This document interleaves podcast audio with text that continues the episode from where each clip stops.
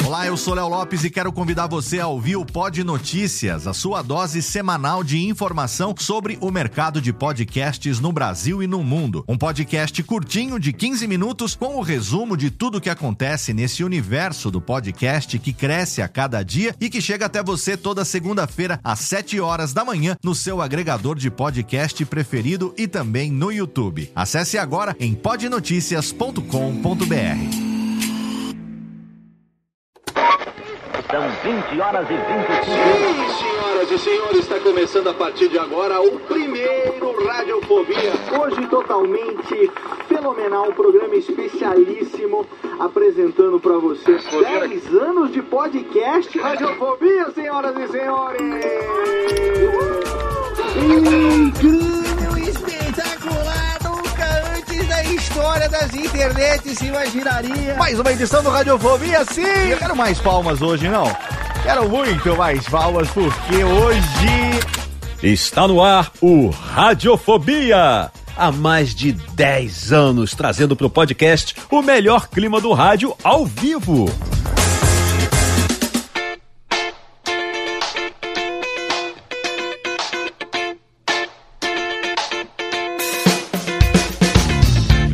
Saudações, ouvinte desocupado. Eu sou Léo Lopes e tá no ar pela Radiofobia Podcast Network. Mais uma edição do seu podcast totalmente picanha nobre. Mais uma edição do seu Radiofobia, Lê. Sim!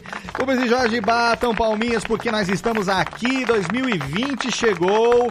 Nós continua continuamos aqui vivos e não tão saudáveis, mas vivos ainda mandando para você a cada duas semanas um podcast totalmente fenomenal. E nesse mês de janeiro começamos muito bem com nossos queridos amigos lá da Rede Geek, Tato e Mauri. Agora estamos aqui com um convidado que, meu amigo, olha só, é todo trabalhado naquela gordurinha. Não ele, porque ele é magrinho, mas o que ele faz é todo trabalhado naquela gordurinha delícia. Hoje nós vamos aqui fazer, nesse mês de janeiro, ainda em ritmo de festa que balança o coração, a gente vai fazer aqui o manual do churrasqueiro pra você. Olha aí que legal, pra você aí que gosta de assar aí uma chuletinha, como diria os sobrinhos do Ataíde, uma chuletinha. Mandar um abraço aqui, manda um beijo, Palhares, pro nosso querido Malfátio.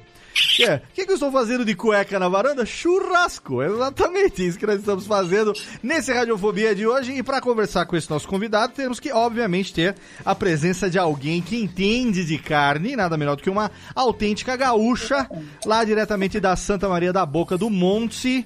Tá toda trabalhada hoje no seu poncho e no seu espeto, Jéssica Dalcinho. Olá, querida. Olá, boa noite, gurizada.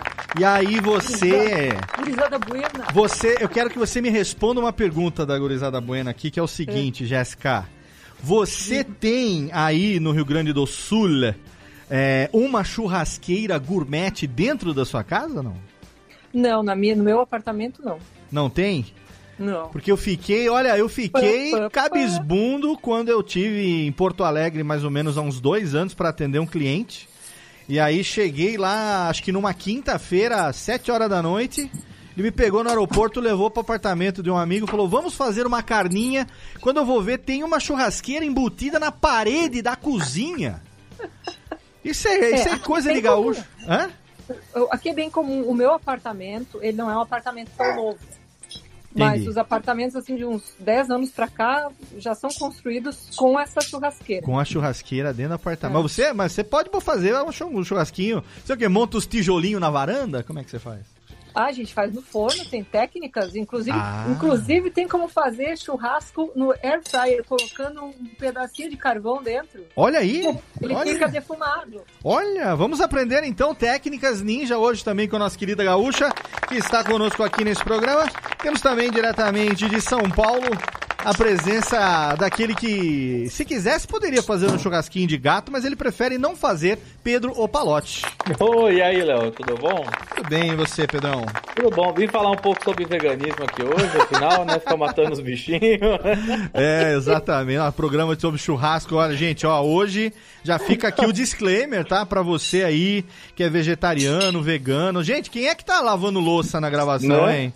Caça, tá, tá, ó, tô ouvindo o barulho. É você, Jéssica, que tá aí fazendo churrasco e lavando louça, mexendo nos pratos? Vai, vai gravar comendo churrasco, é verdade? A, a casa do gaúcho ela é construída em volta da churrasqueira. Exatamente. Não é, não é construída a churrasqueira na casa. Ah, exato. Você monta uma churrasqueira e faz a casa em volta. Exatamente. Ah, muito bom. e Então, a ó, pergunta é, por quê? Por que não, né? Por que É, não? é- Claro. Se você pode, faz parte da sua cultura. E você tem uma costela, né? Aquela bela costela todo fim de semana. Eu faria exatamente a mesma coisa. Mas, ó, Não é? fica já aqui o disclaimer, você aí que é vegano, vegetariano. Gente, esse programa aqui é sobre churrasco. Vamos falar de carne com alguém que manja, entende, trabalha com carne no dia a dia. Então, se você acha que esse programa não é pra você, desligue agora e vá ouvir o novo podcast do da Rede Geek, que é o Eu Não Acredito. Aí você você pede lá pra fazer um programa assim, Eu Não Acredito que eles comem carne. E aí esse programa vai ser o, o nosso aqui, quem sabe um dia nós faremos exatamente como ele, que tá lá em São Bernardo do Campo e sempre que tem oportunidade ele leva suas gêmeas no Para Pedro, lá no Demarque, Thiago ou Fujiwara. Boa noite, Léo, e que Nossa Senhora do Ponto abençoe todos vocês. Nossa Senhora do Ponto? Nossa Senhora do Ponto. Ah, do ponto da carne, né? Exatamente. Exato, Nossa Senhora do Ponto da Carne é aquela que tem que proteger. Você também é daqueles que é carne, carne de bem passada, carne assada, carne bem passada é carne assada, né, ô Tiagão? Exatamente, não. Bem passada, não. Pelo amor de Deus. Existe, né? Aquela sola de sapato delicinha. Não tem delicinha sola de sapato, né? Não, que é isso. O pessoal que pede aquele bife de patinho com meio milímetro de espessura, Nossa, não. cara, eu fico possesso com isso, velho. Quando eu vou no açougue, eu fico possesso. Ah, ô, ô Thiago, você sabe que você é descendente de japoneses? E eu tenho também um amigo de longa data que é descendente de japonês. Há uns 10 anos a gente fez um churrasco e esse meu amigo japonês chegou pro churrasco trazendo carnes em bife fininho. Ah, não, não. Aí, porra, ele, ele tem que pegar a própria faca e fazer o araquiri. Pronto. É. né? Boa, exatamente. Se tem um cara que sabe do ponto da carne, se tem um cara que sabe como é que faz e ele tá aqui pra bater um papo com a gente hoje, é esse cara que eu tive o prazer de conhecer no finalzinho do ano passado, quando estive lá. Vou botar aqui o link pra foto quando a gente se conheceu lá em Seven Kings Burgers and Beers, lá do nosso querido amigo Tucano, Fernando Russo, que teve com a gente aqui recentemente também. E ele, não por uma coincidência, é considerado pelo Tucano o mestre Yoda das carnes, é o fornecedor das carnes que geram ali o blend dos hambúrgueres de Seven Kings, o cara que tem lá o bom bife lá em Santos, que puta, eu fico com água na boca vendo os vídeos dele no YouTube, as lives dele no Instagram de fim de semana, dá vontade de pegar o carro e descer as quatro horas que me distanciam aqui da Baixada Santista e bater lá em Santos. É com prazer e com o espeto na mão, literalmente, que nós recebemos hoje aqui a, presença do meu amigo Netão no Radiofobia, finalmente eles. Fala pessoal, tudo bem? Pô, Léo, obrigado pelo convite, cara. Uma honra estar falando com você aqui, estar falando com o teu público.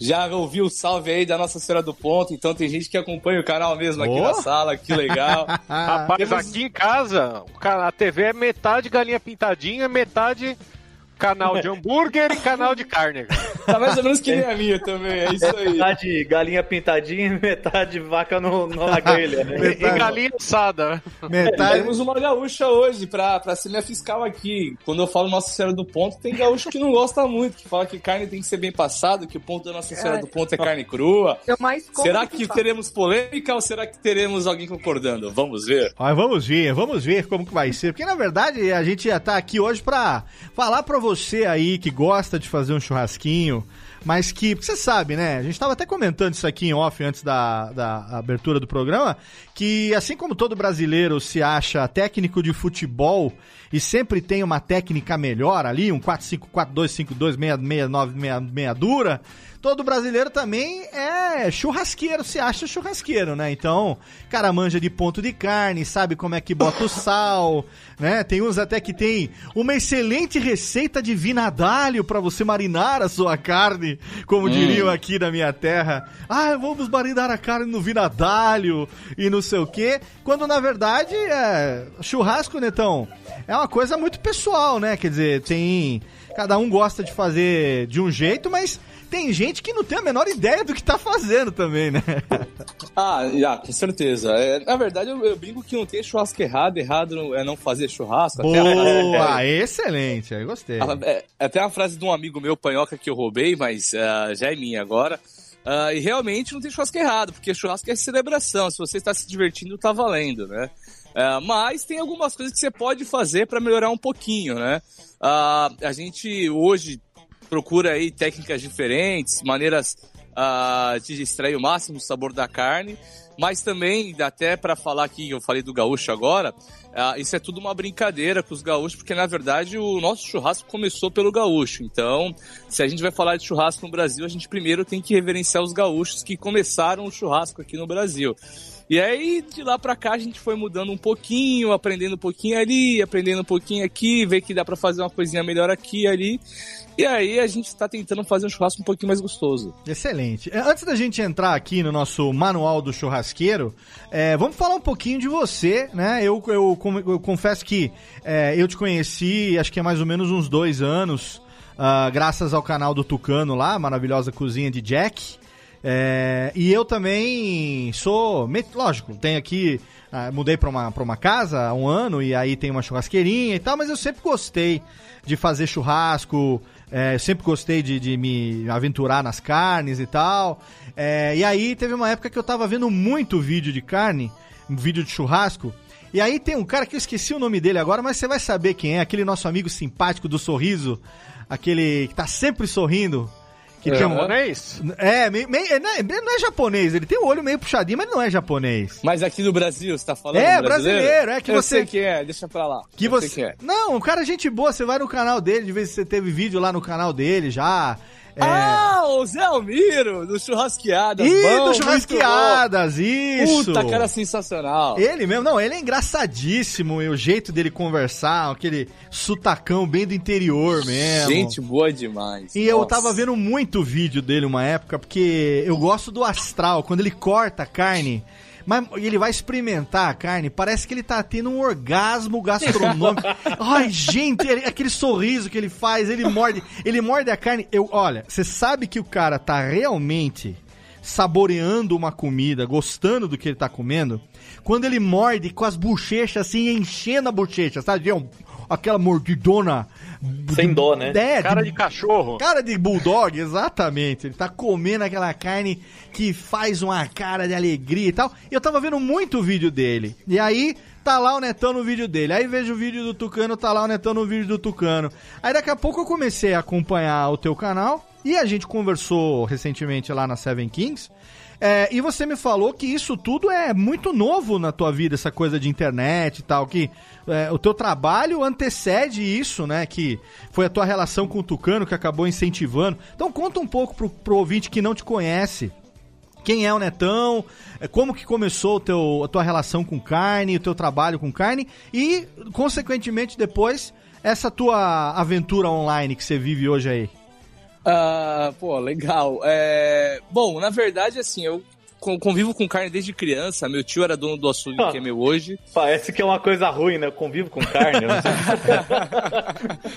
E acompanhava ele nas visitas em frigoríficos e tal. Na época ele já fazia o que a gente faz hoje, de procurar melhor carne, procurar carne na fazenda e tal.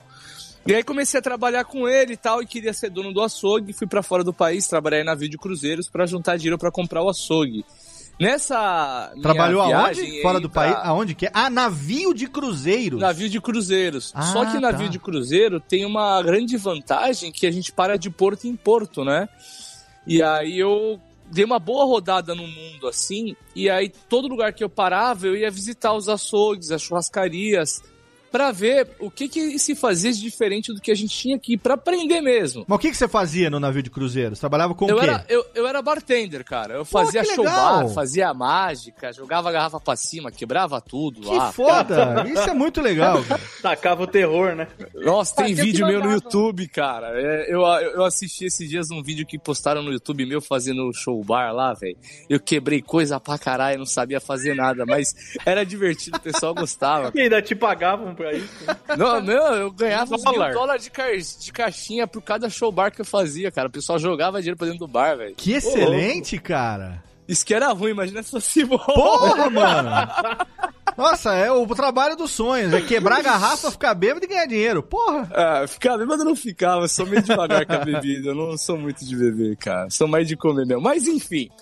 E aí, quando eu comprei o açougue, né, eu. Eu queria botar em prática tudo que eu vi, os cortes diferentes que não tinham aqui no Brasil e tal. E aí comecei a fazer devagarinho no açougue, só que não tinha nenhum público consumidor para isso, porque as pessoas não conheciam esses cortes. Ah, muito mais aqui em Santos. Uma pessoa ou outra que conhecia isso ah, porque já tinha viajado para o exterior, mas muito pouca gente.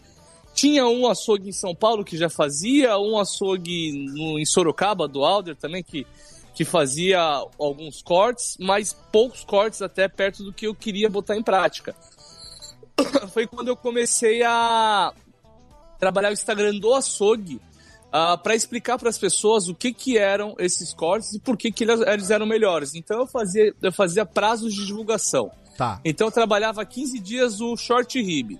Então a cada quatro postagens da semana, uma era o short rib. Aí uma um dia eu pegava o acém, desossava, cortava, na outra mostrava o corte pronto, embalando, na outra mostrava a foto do corte, na outra fazia o corte grelhado, na outra fazia preparando o corte na grelha.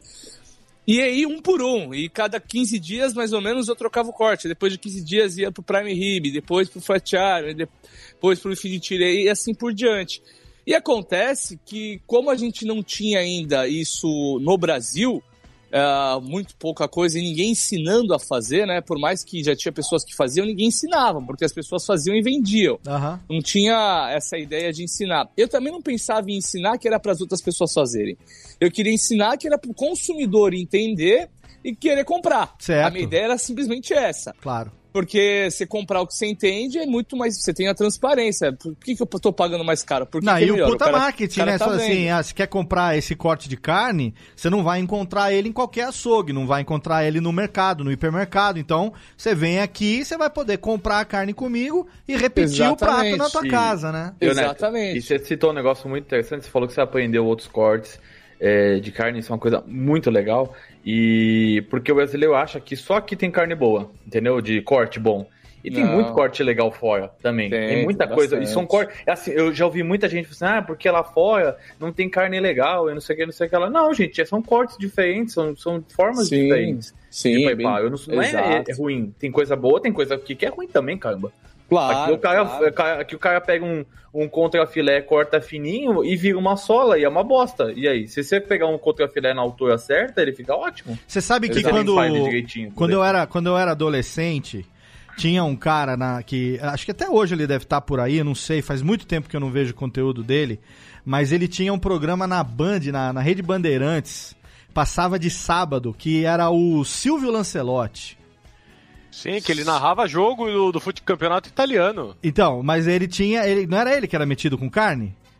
Ah, ele era mais metido a comida italiana, não? Não, então tinha, era um, então era um outro cara, cara. Eu não vou lembrar o nome dele agora, mas ele era de barba, acho que por isso que eu me confundi de nome. Ah, não, Lancelotti não tinha Então barba, não é. não. Ele Não, era um então não. gordo, velho, com o cabelo Não, meio então- comprido. Então era um cara que tinha um programa na TV, eu não me lembro o nome dele agora. E eu sempre tive essa coisa na cabeça, assim, essa dúvida, né? Porque o cara fala assim: churrasco uruguaio, churrasco argentino, churrasco brasileiro, não sei o quê. Aí falava das, da, da, da, da diferença do churrasco e tal. Aí, cara, eu nunca. Uma coisa mais idiota do planeta Terra que eu nunca tinha parado pra pensar. Que eu vi esse cara falando uma vez no programa, mas eu nem me lembro, eu tinha acho que uns 14, 15 anos. Que ele falou assim, gente, é, lembre-se que o boi é o mesmo no mundo inteiro. O que muda é a maneira como você vai é, tratar o- a carne, que ângulo, que carne que você vai juntar, que pedaços dele que vão estar juntos ou mais separados. Essa coisa da carne que está mais perto do osso é uma carne que tem uma tendência de ser mais saborosa, da carne que está mais perto da gordura e tal. E aí eu comecei a coisas que, assim, óbvio, parecia tão óbvias, mas que eu nunca tinha pensado nisso. Que o boi é o mesmo, o que muda é o ângulo do corte Aí, e o sim. jeito de montar ele, né, cara? Uma vez que eu, até o Léo mencionou isso de, de, de forma diferente. A primeira vez que eu vi um T-Bone no Brasil foi aquela vez que a gente saiu, Léo, que a gente foi no encontro lá do pessoal do Mundo Fake. Eu vi um T-Bone sendo feito no Brasil. Foi a primeira Sim. vez. Hoje em dia tem muito mais, mas já faz alguns Sim, anos já. Mas é, é, eu só tinha visto fora. Então, assim, foi evoluindo, as pessoas É, a vão melhorando. globalização, né? Graças a Deus, né? A gente Né? agradece. A, a aí- moda, a moda da vez tá sendo o brisket aqui no Brasil, não é? É, tá, tá, come... é, tá, tá pegando. O American Barbecue tá, tá começando a pegar, mas vai crescer muito ainda, vai crescer bastante. Eu tô começando até a gerar um conteúdo sobre isso, porque eu já fazia há algum tempo até, de vez em quando, pra mim, mas não gerava conteúdo sobre isso porque ainda era algo muito longe. Ninguém tinha um pitch em casa, ninguém se interessava. Mas hoje não, cara. Eu faço os workshops aqui em Santos. Cara, os workshops de American Barbecue, eu tenho que abrir data essa porque esgotam rápido. Vou falar aqui Mas- pro, pro, pro ouvinte, só pra gente fazer umas traduçõezinhas rápidas aqui. O Thiago falou de brisket. Brisket peito. é o peito, ponta de peito, né? Que é uma, Isso, uma o, pe- carne. o, pei- o- o peito defumado no, na- no estilo americano, né? Que quando você falou pit é o smoking pit, que é aquela defumadora, né? Aquela. Isso, é Aquela- um defumador. Que ele, ele assa defumando a carne, né? Exatamente. Então, é exatamente. eu, a primeira vez que eu comi brisket na vida foi na viagem que eu fiz pra Nova York ano, pass- ano retrasado, em abril.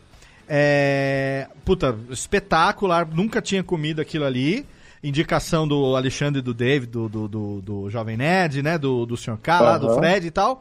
E depois que eu voltei de, de Nova York, eu comecei a prestar atenção nesse estilo, né? De carne. Porque O é muito tá pegando. e, é, e aí agora tá cada vez mais surgindo aqui no Brasil, tem opções. é, tem até um lugar bacana lá em São Paulo que tá até favoritado no meu, no meu Cadillac? Instagram aqui. Acho, chama, acho que Low Barbecue Bar, se eu não me engano. É, eu não, não, sei, não sei certo o nome, mas já tem alguns lugares que a gente tá né, querendo experimentar, porque tá trazendo isso, tá, tá vindo pra cá essa cultura também, né? Sim, sim, sim, tá, tá pegando bem. E aí, eu vou terminar de responder aquela tua pergunta Sim, sobre a história. Sim. Ah, e a, porque a gente acabou, até, até acabei esquecendo de responder, terminar.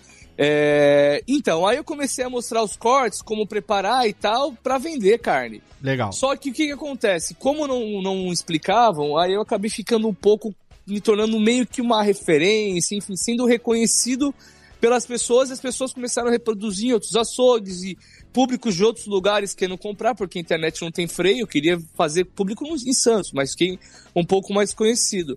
Mas sempre pelo Instagram do açougue, até que um dia eu vi que o meu Instagram pessoal tinha 15 mil seguidores sem eu fazer nada. Caraca, que animal. Aí eu ia nos lugares, as pessoas vinham falar comigo, tirar foto comigo, e eu não entendia nada. Eu nem imaginava por quê, pra falar a verdade. Ah, porque eu nem aparecia, só aparecia minha mão e minha voz. Eu não gostava de aparecer, não queria aparecer e tal. Aham. E aí eu falei, putz, cara, vai, vou aparecer aqui, vou começar a trabalhar o meu também. Aí comecei a fazer a mesma coisa no meu também. E aí o negócio começou a pegar muito mais. Aí a galera começou a pedir canal no YouTube, canal no YouTube. E tinha muita pergunta no Instagram. Até hoje, eu recebo mais de 5 mil directs por dia, cara. Caralho! E aí eu falei, do céu. Eu vou, eu vou fazer 12 vídeos no YouTube, e aí eu posto lá, e aí eu, preciso- eu não preciso mais responder as perguntas, porque já vai tu, tá tudo lá. Achava você que não precisaria responder as perguntas. É, só que ah, na verdade eu não queria. Na verdade, no começo eu não queria. O Tucano falou: não, meu, vai lá e faz. Faz lá uns vídeos lá e posta lá, meu. Uns 10, 12 vídeos pra galera. Falei, tá, ah, eu acho que o pessoal não vai parar de me perguntar. E veio o Jimmy também, da, lá da, da Ana Maria Braga, o Jimmy Ogro, sabe Aham, quem é? sim, sim. Pô, o Jimmy é gente boa pra caramba. Falou, não, Netão, você tem que aparecer lá, meu. Você manja dos Paranauê, faz uns videozinhos, coloca no YouTube lá que vai ser bom pra você. Só que aí acabou tendo uma repercussão muito maior do que a gente imaginava, né? Aí eu estou youtuber há um ano, praticamente. Cara, isso é muito legal. E você falou pra mim que eh, você conheceu o Tucano numa circunstância interessante. Eu queria que você contasse aqui também pra galera. Ah, cara, então, o Tucano ele era cliente do açougue, né? E eu nem sabia que ele era youtuber, né? Não sei se eu te falei isso. Sim, falou, então, eu, eu sei, eu tô puxando esse papo que a gente teve lá. Falou que ele ia lá comprar carne e tal. É, é legal essa história. É, porque você vê o Tucano na- no vídeo, ele é diferente. Agora até que, pare, até que parece, para mim parece igual, mas no começo era bem diferente. Ele lá de óculos escuros, boné, ele ia no açougue, aquele puta cara tímido que ele é pessoalmente, comprava carne. E ó, beleza, era mais um cliente, só que eu assistia ele. Na, na coisa e não sabia que era cliente do açougue. Eu falei assim, pô, é bonito essas carnes que esse cara usa no canal dele. Não sei que esse cara é. Onde E será aí- que ele compra, né?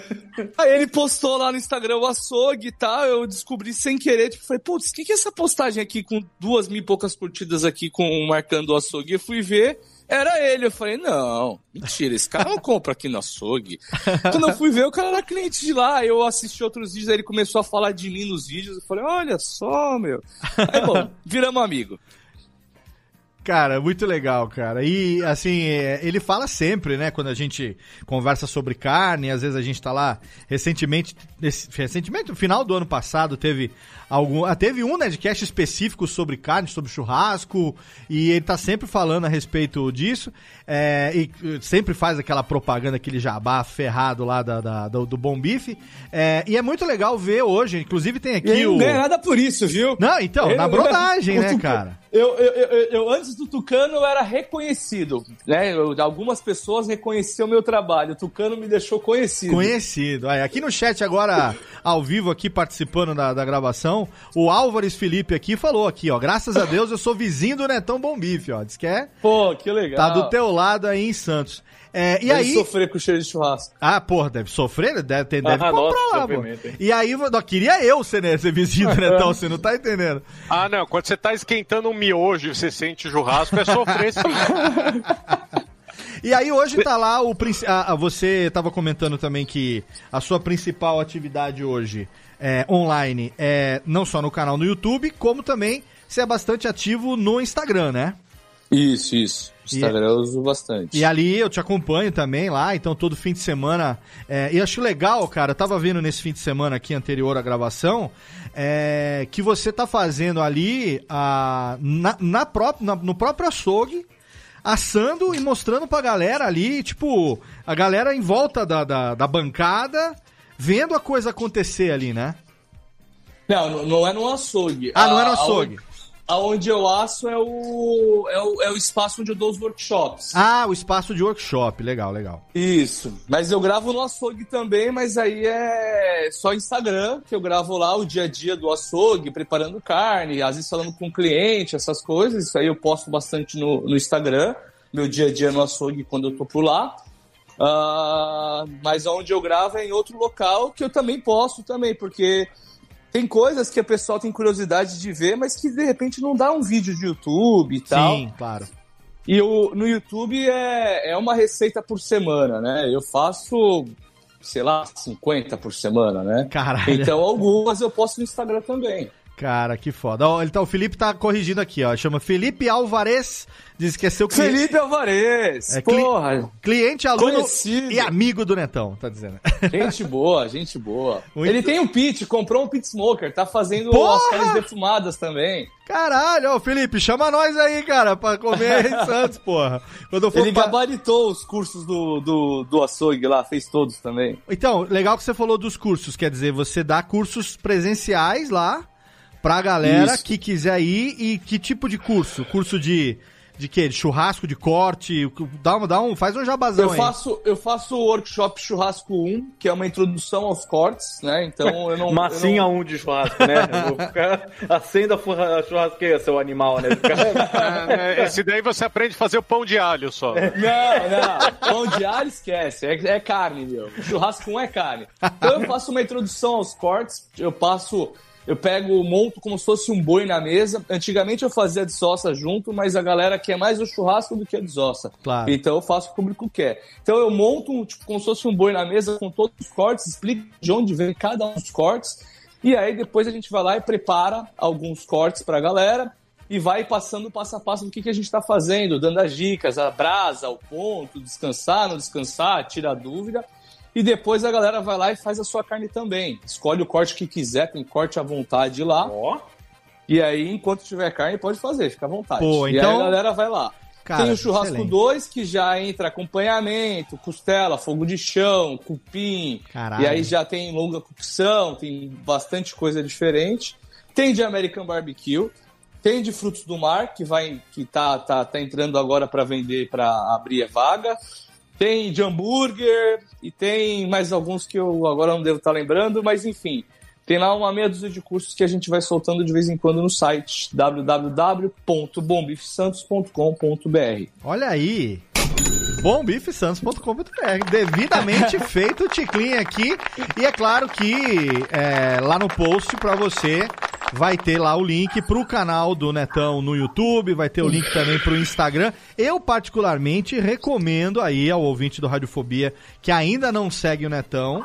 é, de todas as mídias sociais que ele tem, claro que no YouTube você tem os vídeos muito mais bem explicados e tal, mas seguir o Netão no Instagram é uma experiência única, que é tipo assim, você tá lá no fim de semana, é, sei lá, naquele, naquela preguiça em casa comendo uma- aquela macarronadinha básica e começa a pipocar os, as- os stories do que, que o Netão tá fazendo no fim de semana. Você fala assim, mano, o que, que eu tô fazendo aqui? Será que o açougue ainda tá aberto? Cadê socorro?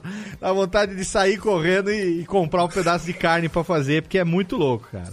Então, Eu fica- acho que o pior não é nem no final de semana, é mais quando é na segunda, na Porra, terça, né? caralho!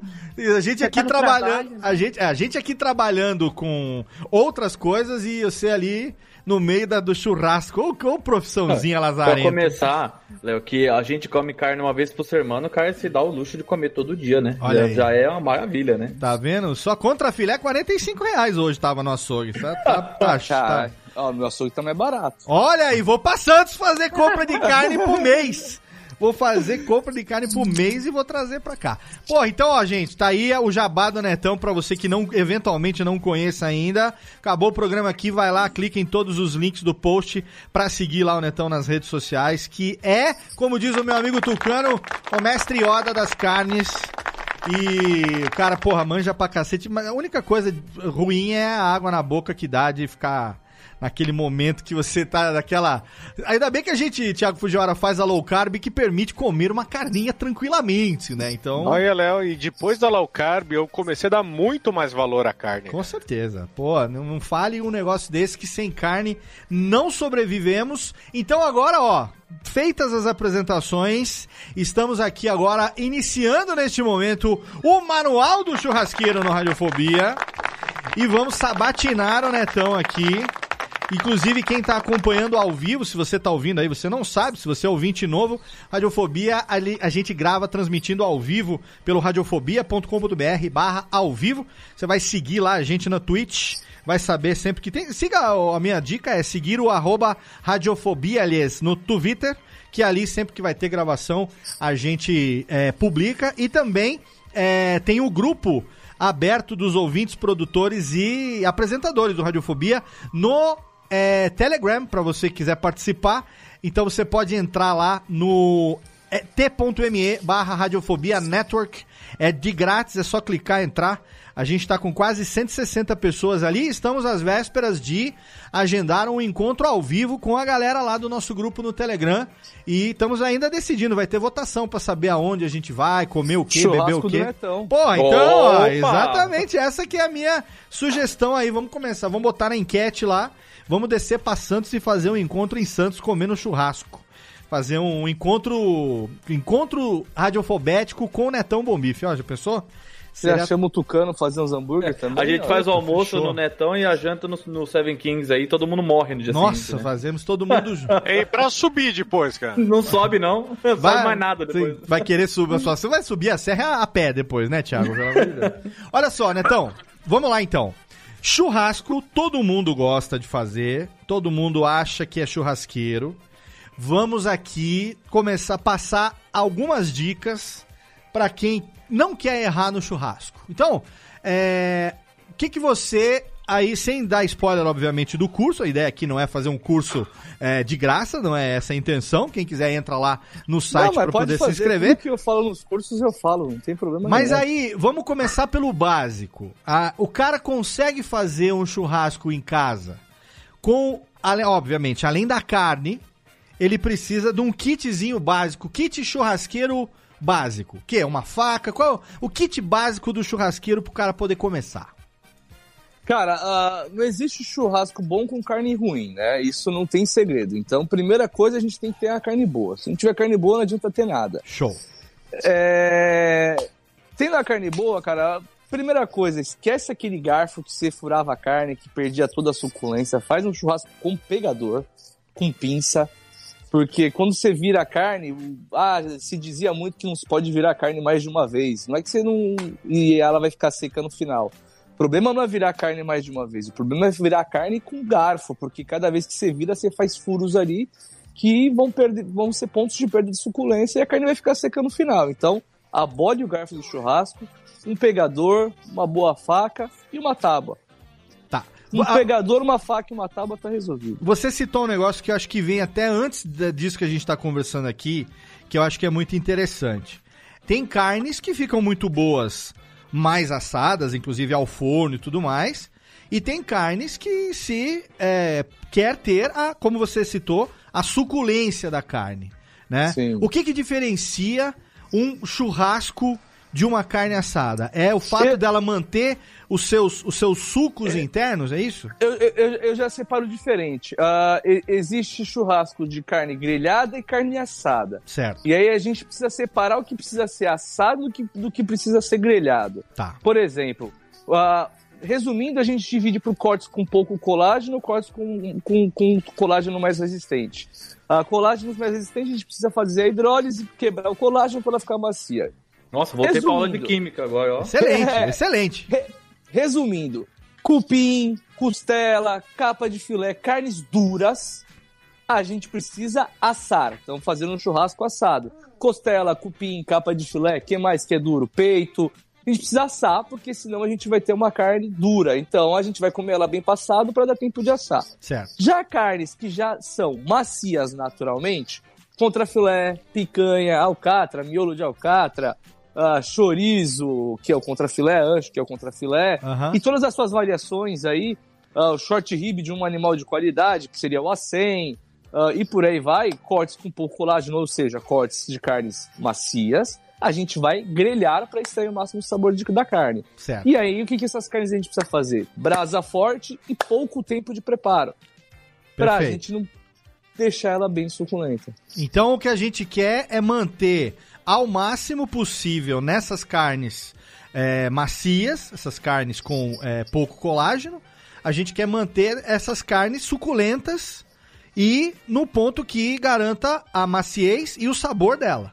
Exatamente. O que eu, o que eu, o que eu sempre falo ah, nos meus workshops até é que quando você tem uma carne de qualidade, a única obrigação do churrasqueiro é preservar a suculência da carne. Certo. O ponto você acertar ainda é para algumas pessoas é mais difícil, para outras no meio do churrasco em diante você já tomou uma cerveja, você já está mais preocupado em se divertir, contar piada do que a carne sair perfeita propriamente dito.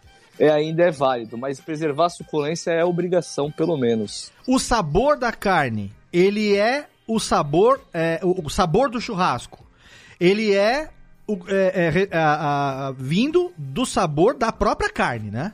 Do sabor da própria É carne. a carne que tem o sabor. Então, assim, é, eu queria é, quebrar um pouco também essa coisa do tempero, né? Porque tem gente que fala que carne tem que ser temperada, que tem que Uhum. pegar a carne, tem aquele monte de tempero que sal temperado, chimichurri, não sei o quê, que pode ser um acompanhamento depois da carne ser assada, mas durante o processo de assamento, vamos falar assim, da carne, de cozimento da carne, é, esses temperos, se é uma carne tenra e saborosa, eles são desnecessários ou não? Ah, eu concordo. Ah, o meu churrasco basicamente é só sal e, ou sal e pimenta do reino. Como eu faço muito churrasco, eu vario de vez em quando ah, um molhinho aqui, um molho ali e tal, mas o meu churrasco de carne grelhada, você não vê eu inventando moda. É sal e pimenta do reino, eu posso fazer um chimichurri, um molho, qualquer coisa pra colocar depois. Complemento depois, Mas né? Você dá uma chuchada na carne, eu passo em cima um pouquinho, pra poder... Exatamente. Aham. Agora, você colocar um monte de tempero na carne que você vai fazer churrasco, cara, parece que você não gosta do sabor da carne. Se você não gosta do sabor da carne, por que, que você vai fazer churrasco? Então, porque tem carnes, por exemplo, carne de porco, né? Pernil, leitão, é, outros, outros, ah, outras carnes assim, que dependendo do, do prato que você vai fazer, são carnes que você marina antes no molho, né? Sim, sim. Carnes que você dá aquela marinada pra. Porque eh, às vezes a carne, a carne de porco, ela, por si só, ela é uma carne mais rançosa, né? Que tem um gosto mais forte. Aí, tem uma coisa, carne de po- porco só tem um ponto, certo? Entendeu? Não tem ponto, ponto Mal passado ponto da em carne do de porco, né? É. Entendeu? É, então é, é outra Ou é, ou é né? lenda isso também, Netão? Polêmica, bota polêmica na tela. Vai lá, vai lá, brincadeira. Quero ouvir agora essa coisa de que pode comer porco mal passado aí, ó. Isso aí é, é- é lenda hoje. Esse negócio, antigamente, a, a gente tinha aquele medo da doença do porco e tal, então carne de porco era só esturricada. Hoje, qualquer suíno que passa pelo Ministério da Agricultura, ou seja, que é passado para o frigorífico, que é cifado, é totalmente sossegado, totalmente seguro para você comer no ponto que você quiser. Você então, se você quiser comer a carne suína mal passada, ponto menos ao ponto, do jeito que você quiser, você pode. Você tem razão, isso é uma herança da época que a gente comia porco caipira, que ficava solto Exatamente. comendo bosta, né? Exatamente. E aí você Exatamente. tinha aquela coisa do da tênia, Exato. Achei o cisticerco também. né? cisticerco, cisticercose. Cisticercose. Exatamente. A gente estudava Ah. na escola, né, quando você fosse que a carne de porco tinha que ser bem passada. é, e, e que era pra gente procurar por aquelas bolinhas no meio da carne, né? Que nojo. Você é, nunca ia achar. É, obviamente. Mas o. suíno- É claro, a gente tá falando de suíno que passou por um frigorífico, né? Claro. Não tô falando de você ir na fazenda do vizinho e pegar um porco lá e matar. porco Aí do é chiqueiro outra ali coisa. que come bosta, É, a própria bosta, é, né? é. do- Mas agora, passou pelo frigorífico, tem a certificação da, do Ministério da Agricultura, ou seja, tem o CIF, meu, não tem perigo nenhum. Olha aí, então aí cai por terra e isso, nossa, tem toda, tem toda, todo o fundamento, porque é uma coisa daquelas que a gente ouve, se eu que tenho 45 anos, eu lembro da minha avó falando isso, não se come carne de porco mal passada, por causa, ah, mas é, uma puta, a gente não liga Lé com Cré e realmente era por causa disso, né? Sim, sim, sim. A cultura vem exatamente daí, de uma época que ainda se tinha é, é, essas doenças ainda bastante presentes, principalmente no interior do país, né?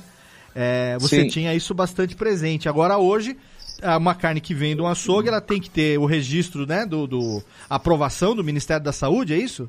Ministério da Agricultura. Da Agricultura, e aí essa carne é uma carne segura para se... Então, aí cai por terra o, Eu- eu- o mito eu- da carne de porco falando bem e- passada. E, e quando eu, faço bastante carne suína ao ponto menos, ao ponto, ah, não porque eu acho que é melhor ou porque acho que é pior, mas é que eu me acho hoje na obrigação de, de divulgar que é seguro, entendeu? Excelente, claro. Ah, eu lembro a primeira vez que eu postei uma carne suína ao ponto menos, cara, a galera quase morreu. Então, assim, é post pra provocar mesmo, Excelente. pra, ge- pra gerar essa discussão, é, pro- é pra galera buscar informação. Porque só através da informação que a gente vai conseguir falar pro pessoal, ó, vem cá, e aí? Por que, que não pode comer? Ah, por causa disso. Não, não, mas ó, hoje tá tranquilo, tá? Caraca, Ah, ó. Tô me sentindo muito mais, muito mais eh, tranquilo, porque assim, o meu almoço hoje foram dois bifes de, de bistequinha suína. Eu vou no açougue e peço pra cortar do, do- da grossura de um dedo, um pouquinho mais. Que eu, eu não gosto dela bem passadinha, bem esturricada. Então, dois bifes desses de costelinha suína, temperado com sal, umas gotinhas de limão e pimenta do reino. Grelhadinho na, na frigideira com um fiozinho de azeite. E um brócolizinho cozido, temperado no limão com salzinho. Isso foi meu almoço hoje. E eu gosto dela é, chorandinho, né? Eu gosto dela Hum. ainda, ainda chorandinho. Eu, eu tô, tô, tô firme na low carb aí, Tiagão. Você tá vendo que, ó, voltei o ano com tudo, hein? Ah, eu também, Léo, porque os últimos dois meses, cara, eu meti o pé na jaca tão bonito que. Foi high carb, né? Nossa, cara. Nossa, high carb, bicho. Ano Foi- passado, eu passei pelo período de recuperação pós-operatória, né? Que eu fiz a cirurgia nas duas pernas. E dei uma embuchada de novo, agora eu tô correndo atrás do prejuízo aqui, cara. Então, É, não, o meu, meu problema são as crianças, cara. Porque é- el- elas me incitam mal, cara. pô, Sabe, dá- bota as filhas pra avó criar. Bota as filhas pra avó criar, tá tudo certo. Ô, Léo, deixa eu aproveitar o Neto e fazer uma outra pergunta. Manda ver. Porque Pois não. assim, é muito fácil a gente falar do churrasco para quem tem uma churrasqueira em casa, né? Mas a realidade de muita gente hoje é morar num apartamento, morar no- numa casa que não tenha, né? Ah, as opções que eu vejo hoje são aquelas churrasqueiras elétricas, De pia, ah, de pia. Eu vi uma que você, ela era como uma forma de pizza, mais ou menos fechada, com um buraco que você colocava na boca do fogão e tapava ela, assava no gás do fogão, né? assava no gás. E hoje eu vi também, eu fui no, numa dessas lojas de construção, que era uma que eles era uma churrasqueira de, de pia também, só que você colocava carvão nela e ela tinha uma espécie de um, de um ventilador que prometia que ali que você com duas xícaras de carvão assava um churrasco e sem fazer fumaça. Para quem quer fazer um churrasco minimamente decente em casa, né, Tô? Qual, qual opção você acha que é mais viável? Cara, é. Bom, o pessoal briga muito, né, que churrasco tem que ser no carvão, né? Ou na lenha. Eu realmente entendo que churrasco, para ser churrasco, te, deveria, deveria ser brasa, né? Uh, mas eu, eu, sou fã de carne acima do, do sabor do carvão. Então eu sou super a favor de, de qualquer utensílio que eu possa fazer uma boa carne. Ou seja, se você tem churrasqueira a gás, faz nela. Tem churrasqueira elétrica, faz nela. A melhor opção doméstica ainda eu acho a churrasqueira a gás. Eu gosto bastante das churrasqueiras a gás. Ah, tem algumas churrasqueiras a gás de embutir. Você coloca uma. Ela embutida na pedra da, da sua pia e em cima você coloca aquele. Como é que fala? Não é exaustor? Depurador? É, depurador. Você coloca o depurador é. em cima e você quase não tem problema de cheiro de churrasco na tua casa aí. Cara, eu acho que é a melhor opção para quem não pode ter uma churrasqueira por causa da fumaça de churrasco e tal. Mas saindo ah, nem o chita do pessoal que fala que pizza tem que ser no forno a lenha, não pode ser no forno a gás. E, cara, cara o e... que importa é o, que, o resultado, entendeu? Não Ex Exato. É, eu, eu, eu não acho que uma carne na, na churrasqueira a gás ou na churrasqueira elétrica vai ficar tão gostosa quanto uma carne na, no carvão. Uhum. não, não tenho dúvidas. Uh, mas eu não ter a churrasqueira disponível naquele momento não vai me impedir de comer uma carne. Pera aí. Claro. É, a Jéssica até mencionou air fryer. É, é mas é, é, é, é, um cheat isso aí, né? Cheat code, se explica aí, é Jéssica. cheat, code. cheat code do gaúcho. É, tem, tem como regular o air fryer para ele ficar na potência máxima. Então você coloca uma carne, tem que ser uma carne macia, que não precisa, tipo assim, uma sei lá, uma, uma ponta de uma picanha, uma, você não vai botar uma peça inteira, né? Você já tem que botar as coisas mais ou menos cortadas. Steaks. É, e aí não precisa ser steak, pode ser uma, uma, uma peça mais uh, quadradinha, digamos assim, não, não em formato de bife, sabe? Uhum. E, e aí você faz, deixa, pega um, um torrãozinho grande de, de carvão e coloca junto. Dentro daquela, daquela cestinha. Uhum. E aí você coloca e faz como se fosse fazer a carne assada, entre aspas. Só que você coloca na potência máxima para ele ficar, dar aquela tostada por fora e o carvão vai ficar uma brasinha. Ele vai dar um sabor defumado, assim, que engana bem, né? Pra, pra um quebra-galho, assim, pra ah, fazer rápido e... Pra, pra dar o, o, sabor do carvão, dar uma, uma garibada ali na carne e, é, mudar um não pouco... É, né? Não é aquela coisa assim, sim, você sim, vai dizer, é. nossa, que churrasco. É um Mas cheat... é melhor que, melhor que comer um bife frito na panela. É um cheat de aroma. É, saudade. é um cheat code de aroma, né? De, de aromático. Isso. Excelente. Netão, olha lá, vamos lá então. A gente já tem ali então uma carne de qualidade, a gente tem a nossa tábua, uma faca, um pegador. Beleza. Certo. Sal grosso ou sal normal ou sal flor de sal, sal, sal refinado, de sal de parrilha. É, uhum. E o seguinte, o que a gente vê muito isso, principalmente aqui no interior, o mise en place do churrasco. Então, vamos fazer churrasco aqui em casa, na casa do meu cunhado e tal, que é. Somos nós dois que temos churrasqueira em casa. Aí, chega a galera. Geralmente, ultimamente a gente tem feito diferente. Antes a gente fazia assim: cada um traz uma carne, mas vinha muita carne bosta. Ah. E linguiça, né? É, e muita linguiça. Demais. Coração pra caralho. coalho. Queijo coalho por um, pra um, seis meses e muita carne merda. Então tinha aquela pessoa que vinha trazia aquele aquele miolo de alcatra e queria comer a nossa picanha nobre. E aí era foda. Aí tudo bem. Aí passamos um tempo atrás a fazer o seguinte: eu ou meu cunhado, às vezes juntos, às vezes cada um por si, é, decidimos o que que a gente vai comprar. Então, os caras que entendem melhor de carne, pra gente poder selecionar a carne boa. E depois a gente faz a cotação e divide para quem veio. Então, matamos esse negócio de comprar carne ruim Aí quem quiser trazer é, guarnição, que a gente chama, que pode ser uma linguiça apimentada, um coração, qualquer coisa, uma panceta, tudo bem. A gente tá falando da carne que vai ser o, o, o, o astro a rei, estrela. a estrela do churrasco, a gente escolhe uma carne boa. Só que uh, eu, eu fazia isso e deixei de fazer, o meu cunhado ainda faz, que é o quê? Fazer o mise en place do churrasco, o misan, como diz o meu amigo Raul, Raul Lemos, fazer o misan, que é o seguinte, é a picanha? Então, o cara pega a picanha, já dá aquele corte das postas da picanha de, de, de três ou quatro dedos e deixa ela numa tapoer ou numa, numa travessa, já cortadinha, cada carne no seu devida grossura cortada e tal. E na hora de assar, mete aquele salzão, faz aquela camadona de sal dos dois lados da carne e mete a hum. carne na brasa. Uhum. E depois tem que se dar ao trabalho de ficar batendo a porra da carne. Pra cair o sal. Pra cair aquela casca de sal, porque assim, a mãe. A mãe tem aquela pressão lá na altura do caralho, então não pode comer a carne muito salgada, não sei o que. Você acaba fazendo uma crosta de sal dos dois lados da carne que você tem que ficar batendo a carne depois. Eu parei de fazer isso há, há um pouco menos de um ano, mais ou menos quando eu comecei a te acompanhar, quando eu comecei a acompanhar outros canais e tal, e que me mostraram que é possível também salgar a carne depois de assada. É. Então, pode que... salgar antes, pode salgar depois, uh, se você salgar da maneira certa. É, eu, eu... Quem bate na carne merece apanhar. Boa! Excelente.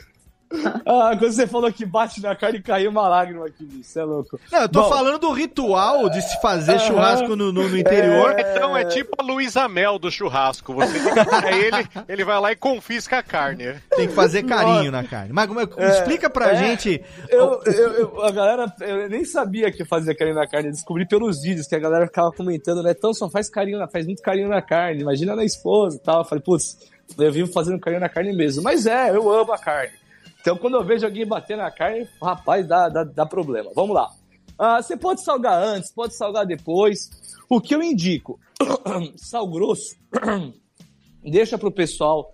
Uh, o gaúcho que faz a costela com sal grosso ainda e fica muito boa, então tenha já o ritual de salgar a costela com sal grosso tal. Não vamos quebrar o ritual também, porque churrasco também tem o seu ritual. Sim. É, fora isso, você não é gaúcho que faz costela há muitos anos e muito bem feita, deixa o sal grosso só para você tomar um banho quando você estiver zicado.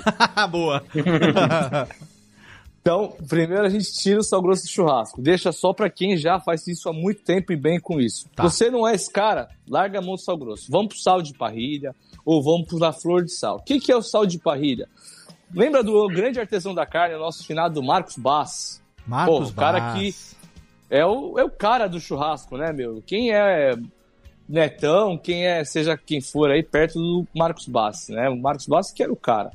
E aí o cara falava o quê? Ó, eu uso sal grosso moído fino. O que, que é esse sal grosso moído fino? É o que a gente hoje chama de sal de parrilha. Certo. Porque a gente não tinha no mercado sal grosso moído fino.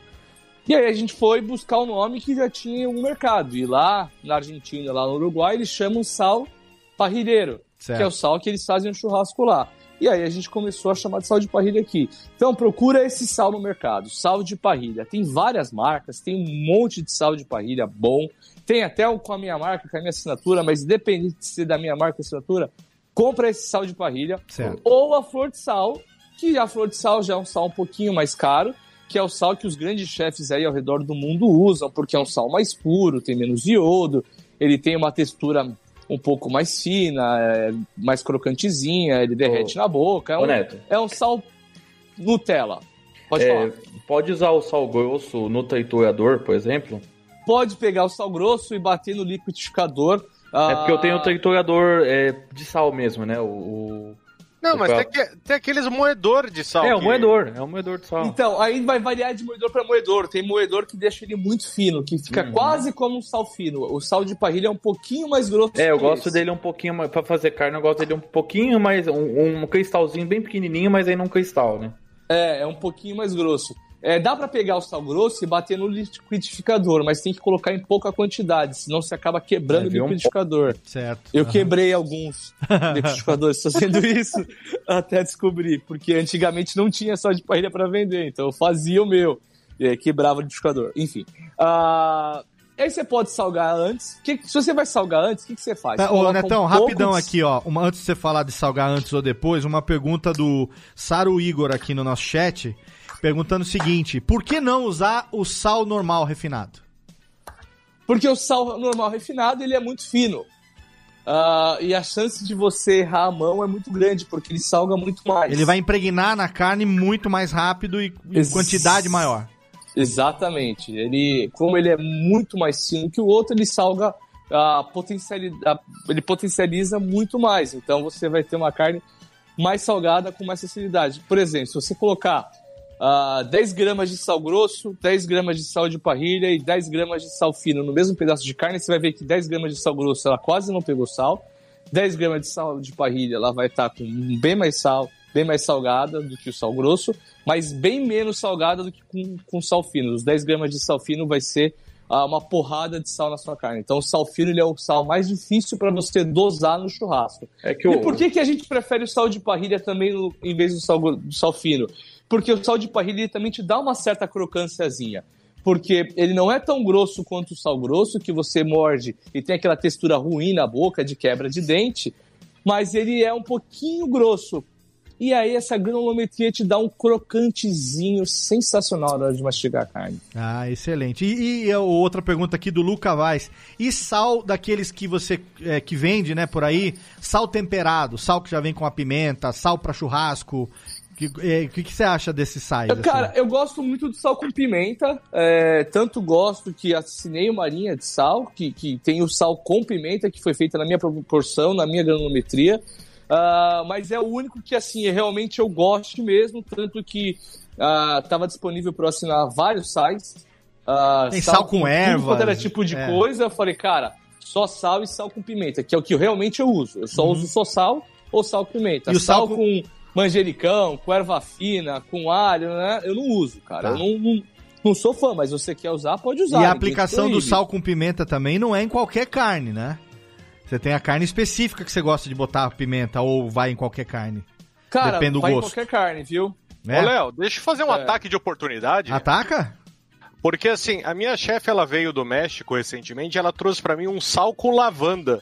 Uh. E eu não consegui usar ele até hoje, porque eu não consigo pensar como usá-lo. Ah, usa pra no chão com água. Banho de descarrego, banho de descarrego. Porra, com certeza é pra isso, só pode. Passa sal... no chão, bota, bota no pano e passa no chão. Passa embaixo do sovaco. Vai para tirar o CC daquele dia de trabalho lazarento, que é o único uso que eu consigo imaginar. Então, eu, eu, a coitada pagou por isso daí, sabe? E eu, eu, não, não, ela falou: olha, você que gosta de coisa diferente. ela trouxe para mim um sal com gusano, que ele é apimentado, ele é ótimo fazer hambúrguer e finalizar. Legal. Mas esse com lavanda, até hoje eu coloquei ele na boca e falei, eu não sei o que, que eu consigo harmonizar com isso. Olha, e tá um ótimo enfeite aqui em casa. É, ela Cara, você... mas é embalagem de, de, de, sal para comer ou de sal para tomar banho? De verdade? Não, não, é para comer, né, então. Assim, ela comprou no, numa lojinha de uns chicanos lá, porque ela falou assim, ah, o Thiago gosta de cozinhar, ele vai conseguir fazer alguma coisa. Só que do jeito que chegou, eu sabe quando você abre a palma da mão, põe três pedrinhas, dá uma lambida, eu falei, não sei fazer. É, e tá guardado. Tem gosto de perfume, né? Tem, exatamente. Ah. Gosto de perfume. assim, eu não consigo Bota nos legumes, cara. Bota parece nos que... legumes. Ah, faz, é. Parece que, ô, ô Thiago, faz parece que você apertou o, o, perfume pro lado errado, né? É, não, parece boca, que. Né? Peguei, temperei o meu sal com bom ar. um blade, né? Boa. Uh, não, é isso que, o, isso que o Netão tá falando. Faz uns legumes, uns legumes grelhados e tal. Bota, tenta fazer uma salada, quem sabe? Não sei. Um legume tostadinho com, com ele pra ver se não fica bom. É. Faz um café, cara. Café com, com, com sal perfumado fica bom. Olha aí, olha a dica aí. Café. Nossa, é, Agora, ô, ô, Netão, vamos lá. É, falar sobre salgar a carne antes ou depois. Uma coisa que eu queria. Que eu tava falando isso quando eu te interrompi pra fazer as perguntas aqui dos ouvintes. É, esse salgar antes também não é isso que eu falei, de você pegar um tapoer, meter a carne lá, o sal e deixar. Porque o sal, ele tem essa característica também de extrair a umidade da carne, não é? Sim, sim. E uh... isso é ruim, né? A gente não quer isso, né? Não, isso é tudo que a gente não quer. Uh, um dos motivos de também não querer usar sal grosso, que como o sal grosso ele tem pedras maiores de sal, um gramo maior de sal, uh, ele puxa mais líquido da carne e, e aí acaba que nem todo esse líquido se absorve. Quando você usa o sal de parrilha e tal, você coloca um pouco de sal na superfície da carne, de 5 a 10 minutos antes de botar ela na grelha. Certo. Uh, você colocando de 5 a 10 minutos, a gente vai ter ali uma reação chamada osmose. Então, a gente vai puxar um pouco dos líquidos para a extremidade da carne, para a superfície da carne. E nesse período de 5 a 10 minutos, boa parte desses líquidos vão retornar às fibras da carne. Tá. Se você fizer com sal de parrilha, com, em pouca quantidade, entre 5 e 10 minutos antes de colocar pra car a carne na grelha, você vai ter uma perda de suculência de apenas 0,3%. Ou seja, você não consegue perceber isso na boca na hora de degustar a carne. Certo. Então, não tem problema nenhum. Ah, agora, se você usar sal grosso, você já vai perder mais carne. Se você colocar o sal lá e esquecer essa carne fora, ah, esquecer essa carne com sal lá na sua geladeira por 20 minutos, por 30 minutos, por uma hora, por duas horas, o que vai acontecer? Ela vai puxar tantos líquidos para a extremidade da carne, para a superfície da carne, que não vai mais conseguir reabsorver. E aí você vai ter uma carne aí sim desidratada. Vai ficar seca, entendi. Então tem aí... períodos, tem a maneira correta de você salgar antes, né? Tá, e tem um vídeo lá que eu vou deixar o link no post depois também, que na verdade você fala isso em vários vídeos, né? Tem várias, uhum. várias situações, aonde você assa a carne e depois você joga o sal. É, a maioria dos vídeos eu, eu, eu faço a carne sem sal. Sem nenhum. sal, aham. Uhum. É, no meu dia a dia também. Uh, porque eu ganho agilidade, ganho praticidade, Uh, na minha humilde opinião, eu consigo extrair ainda mais sabor, porque eu consigo melhorar a reação de Maillard, porque ela só ocorre em ambiente seco. Uh, e quando eu tenho sal na superfície da carne, ela tem que desidratar o sal para depois começar a reação de Maillard. Enfim, eu não vou me alongar demais esse manual de churrasco, mas enfim, a carne fica, da minha percepção, um pouco mais saborosa fazendo sem sal e colocando o sal depois. Certo. Então a gente coloca a carne na brasa direto da embalagem, sal, salga ela depois de fatiada. Então, prepara a carne sem sal nenhum, deixa ela descansar, fatia e aí sim coloca o sal de parrilha ou a tal da flor de sal. Tem um vídeo também é, de picanha. Técnicas de salga esse vídeo. Técnicas de salga, exato. Vou botar o link no post para você poder ver. Claro que a gente está fazendo aqui um manual um mega resumão para você poder acompanhar no dia a dia, o canal do Netão lá no YouTube é a fonte, né? Mas aqui é um resumão rápido do certo e do errado e, do, do e das melhores práticas, digamos assim, para você extrair o melhor sabor possível da carne e, e não fazer feio no, no, no, teu churrasco de fim de semana, né? Ah, tem o, o vídeo da picanha também que eu acho muito legal, que você assa a picanha inteira e depois fatia ela e serve e você já corta ela em postas e assa e serve. E o resultado é exatamente o mesmo. Quer dizer, você mostrando que esse negócio de que você tem que fazer ela é, exatamente daquele lado, né? Aquela, aquela coisa do, do. Você faz o corte e assa aqui. Que o que importa é uma carne de qualidade. Se você souber assar, ela pode ser feita é, por inteiro ou ela pode ser feita já em pedaços depois. O resultado vai ser o mesmo. É. Ah, acho que a gente falou ali sobre cortar picanha em diagonal ou a picanha em tira. Isso, né? exato, exato. É verdade, isso aí. Porque é, tem aquela a... coisa, né? Do ano pega a ponta da picanha, mede o dedo em 45 graus e não sei o quê, é. e faz o corte contra a fibra, a favor da fibra. E aí no vídeo você mostra e fala, cara, não, a carne boa não vai ter essa, o resultado é igual. É, é, é ah, alguns, algumas carnes que a fibra te apresenta ela inteira ali, você corta contra, isso aí eu falo no vídeo da fraldinha lá, da fraldinha. corte contra ou a favor da fibra. Mas o da picanha, o que eu quis mostrar é a, a, a forma que a fibra está na picanha, tanto faz se você faz o bife em tiras ou em bifes mesmo, tradicional. Certo. Uh, porque das duas formas você vai ter uma carne extremamente macia no final se você tiver uma carne ah, de tá. qualidade. Tá. Eu tinha me confundido. Não, não, eu confundi aqui com o negócio. Não é, não, é, não é ela inteira ou ela fatiada, mas é ele em fatia ou em tiras. Exatamente. Isso, isso, exato, isso. Exato. Em bifes ou em tiras. Em bifes, ou... sim, sim, sim. Eu me confundi aqui. Mas não. é, eu achei que você tava de mandinar, porque vai sair essa antes de sair o vídeo, vai sair um vídeo de picanha inteira no canal também. Oh, também fica... Quem disse aí que eu, falei, não... pô, o cara já tá sabendo, será que ele, ele, viu no meu Instagram?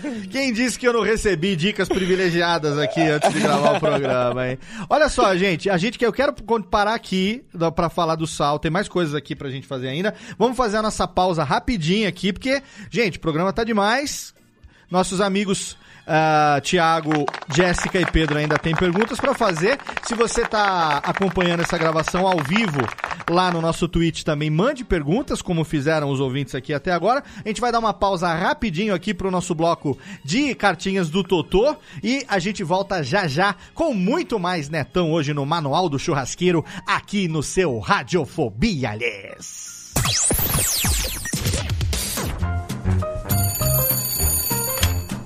Alô? Alô, é, é da rádio, é? É da Radiofobia, filho. Então, é que sabe que eu mando carta pro programa toda semana, tem uns 10 anos já, mas ninguém nunca leu as minhas cartas, rapaz. Carta, lindo, sério? Em pleno século XXI? E você ouve onde? No gramofone? Mas não tem nenhuma carta por aí, não, é? Ah, eu queria tanto ouvir o meu nome no programa. Tá, e qual é a sua graça? É Ostrogésilo. Ostrogésilo.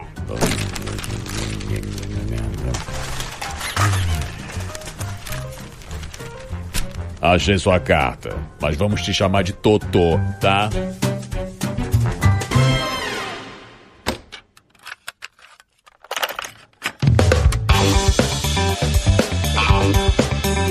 Rapidamente para a sessão de cartinhas do Totô aqui desse nosso programinha totalmente delícia. Estamos aqui no segundo episódio, no último do mês de janeiro. Já foram dois. Hoje batendo esse papo fenomenal sobre cartinhas aí. Se você curte, com certeza você estará aí sendo agraciado com os ensinamentos de Netão.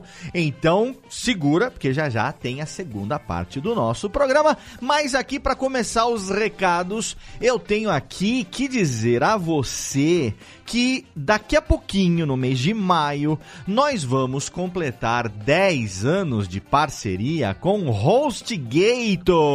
Olha aí, gente, 10 anos de parceria não é pouca coisa. Eu não lembro de outro podcast, de outro site, de outro conteúdo que tenha ficado durante 10 anos com o mesmo serviço de hospedagem. É uma parceria sólida, uma parceria de sucesso e se nós estamos há 10 anos em HostGator, com certeza você tem a segurança de encontrar lá o melhor plano, o melhor serviço para o seu projeto. Se você tem uma ideia, essa ideia com certeza merece um site e o seu site pode estar com a gente lá em HostGator também ali do nosso ladinho, num condomínio do mais alto garbo e elegância. Então, se você quiser acessar agora, entre no nosso site radiofobia.com.br/podcast. Lá você vai encontrar tanto no rodapé do site como em qualquer postagem de qualquer episódio um banner da HostGator que você vai clicar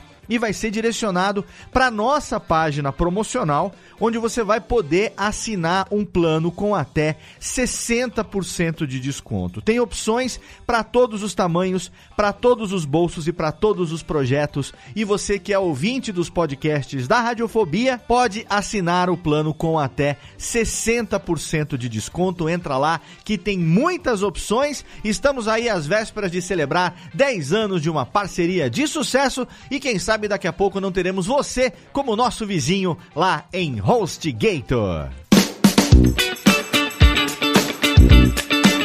Nesse ano estamos divulgando os podcasts da Radiofobia Podcast Network e o programa desse mês de janeiro é o Backhand na Paralela. Sim, é um podcast sobre tênis. O tênis, se você não sabe, é o quinto esporte mais praticado no Brasil, um esporte que é considerado de elite, mas é um esporte muito praticado, um esporte que tem a sua presença em muitos lugares Brasil afora. Existem inclusive muitas atividades sociais relacionadas ao tênis. Se você quiser conhecer um pouco mais sobre esse esporte, eu recomendo que você ouça o Backhand na Paralela. Ele tá tanto no feed único da Radiofobia Podcast Network, como você tem também o feed dele individual. Você pode assinar só ele se você quiser.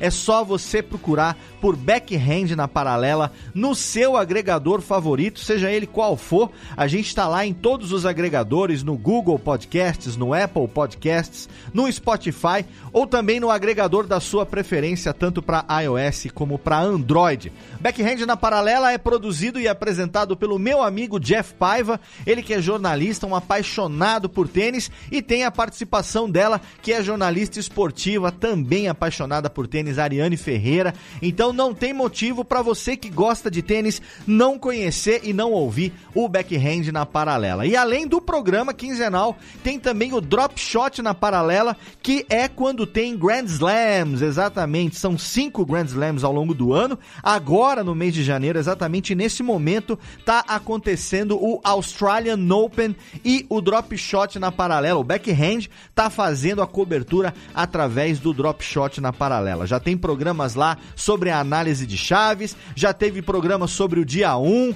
e o Jeff tá a mil por hora acompanhando tudo. O processo de gravação dele é muito louco porque ele segue tudo que está acontecendo, ele assiste com várias telas ao mesmo tempo. Eu recomendo você acompanhar lá no Instagram, BH na paralela. Lá você vai ver tudo que o meu amigo Jeff Paiva faz, as coberturas, as gravações, os bastidores das gravações. Então tá lá, é hora de você conhecer o backhand na paralela através do Drop Shot, que está fazendo a cobertura diária do Australian Open. Então não perca tempo e conheça todos os podcasts da Radiofobia Podcast Network. O indicado desse mês é o Backhand na Paralela. Eu quero encerrar aqui com o convite, como sempre, para você participar do nosso grupo de produtores, apresentadores e ouvintes dos podcasts da Radiofobia Podcast Network no Telegram. Olha aí, estamos batendo 170 membros. Essa semana tivemos uma adesão importante, na verdade, duas. Duas pessoas bem importantes pra gente entraram no grupo de ouvintes, de produtores e hosts dos nossos podcasts lá no Telegram. O meu amigo Rudy Landucci, ele mesmo, Rudy Landucci, que tem aqui na rede o Min Falei e também o Pode Isso Arnaldo. Agora temos a presença também de Rudy Landucci lá no nosso grupo e temos também a presença do meu irmãozinho Queça, ele mesmo, Quesildo, sócio fundador do Radiofobia lá em 2009, ficou com a gente durante muitos e muitos anos. Agora a gente está aí essa semana, se você for lá no meu Instagram, arroba Radiofobia, você vai ver que tem uma foto aí de um bate-papo que eu tive, uma cervejinha que eu fui tomar com o Queça essa semana e nós estamos aí planejando um projeto que, quem sabe, breve não estará também disponível aí no seu feed. Por enquanto é surpresa, mas o Queça entrou também pro nosso grupo lá do Telegram, um grupo totalmente de grátis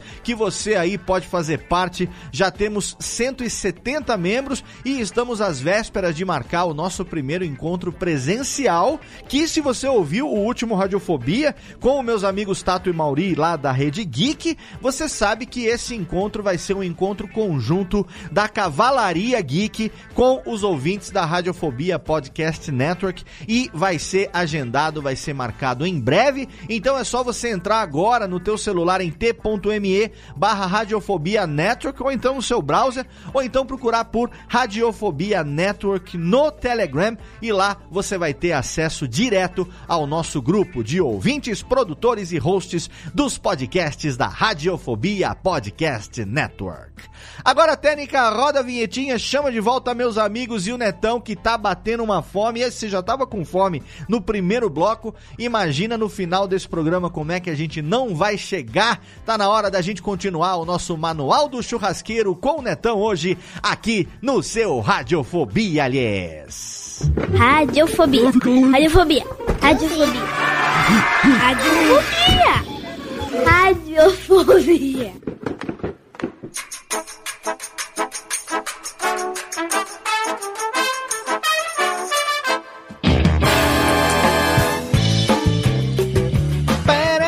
Tamo de volta aqui no Radiofobia Conetão.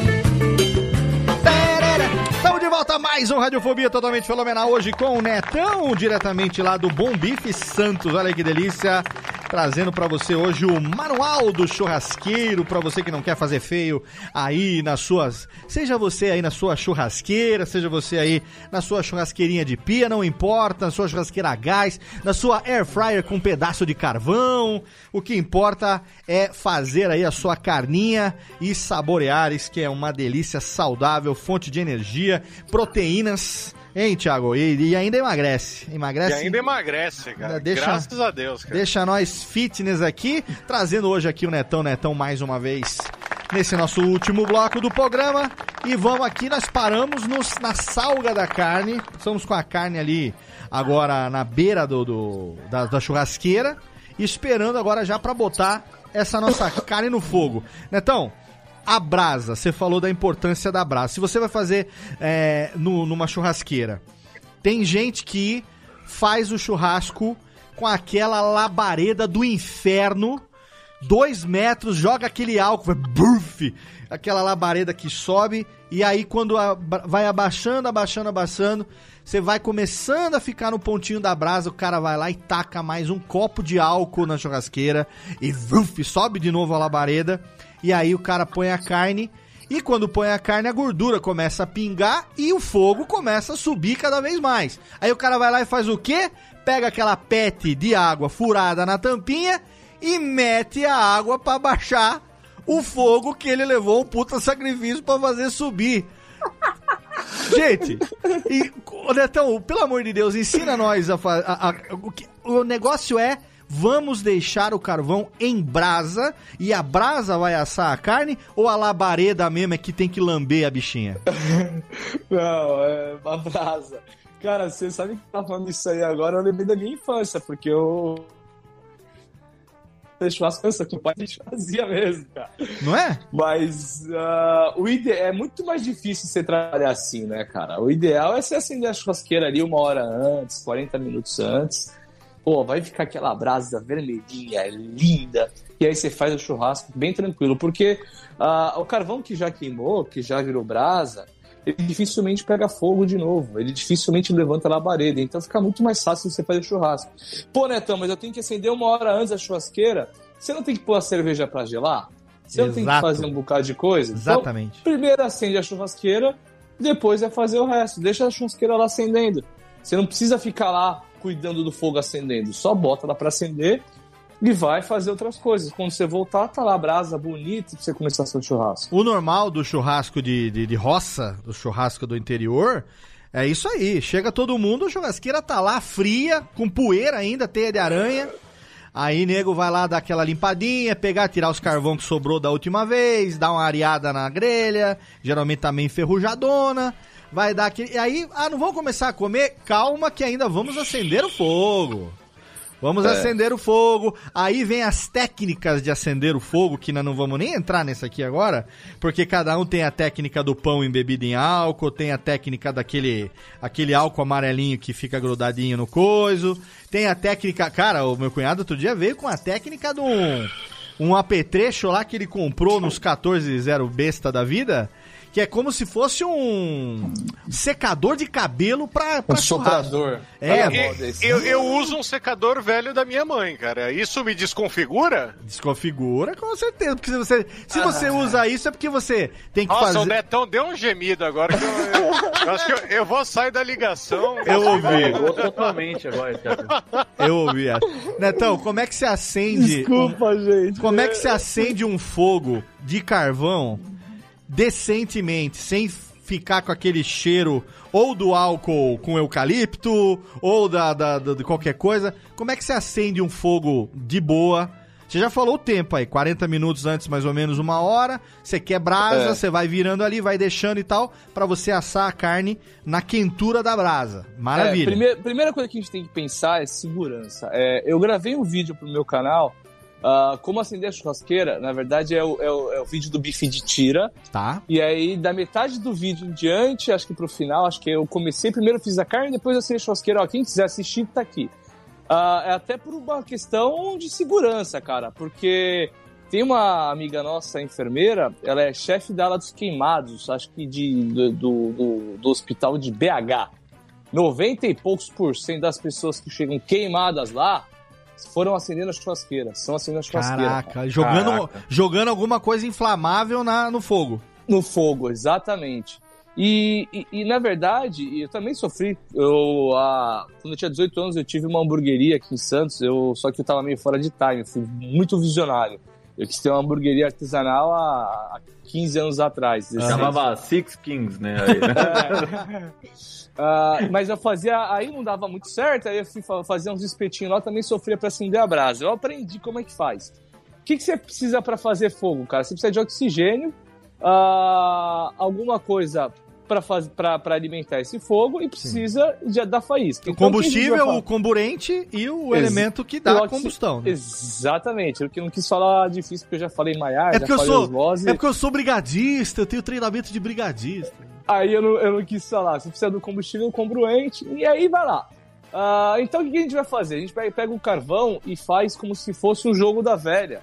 Vai empilhando ele conforme como se fosse um jogo da velha, coloca dois pedaços de carvão paralelos, dois perpendiculares a esses de baixo de forma paralela e vai subindo para que passe oxigênio por ali. E aí lá no meio você faz um copinho de óleo, de álcool gel, seja lá do que você tiver aí, e deixa lá acendendo uma hora, porque você acendeu esse copinho de álcool gel de óleo lá, ah, o que que acontece? O copinho, eu digo de você pode fazer com papel, pode ser com pão velho, pode ser com o que você quiser. Casinha de jornal, ah, o Igor tá falando aqui no chat. Casinha de jornal. Pode ser com o que você quiser, porque como a gente está acendendo com 40 minutos, uma hora antes, nesses 40 minutos, uma hora ele vai ser totalmente queimado, então se era papel, se era jornal, já vai estar tá queimado uhum. e não vai mais dar, dar problema pro seu churrasco. Se for com óleo, uh, e você colocasse uma carne em cima, daria gosto ruim na carne, mas aí você só vai colocar a carne em 40 minutos, uma hora depois, então certo. já vai ter queimado todo o óleo. Se você fizer isso, se você deixar passagem de oxigênio nessa tua cabaninha de carvão, uh, você não precisa soprar, você não precisa de secador, você não precisa desses, dessas ferramentas novas que lançaram no mercado agora para acender a churrasqueira. É só você colocar lá e sair de perto que ela acende sozinha. Dá uma olhada no vídeo lá, porque falando assim, sem Sim. você conseguir ver, uhum. ah, vai colocando perpendicular, vai subindo, é meio complicado, é meio difícil de você visualizar. Mas no vídeo você vê lá assim, é muito simples, cara, é muito fácil.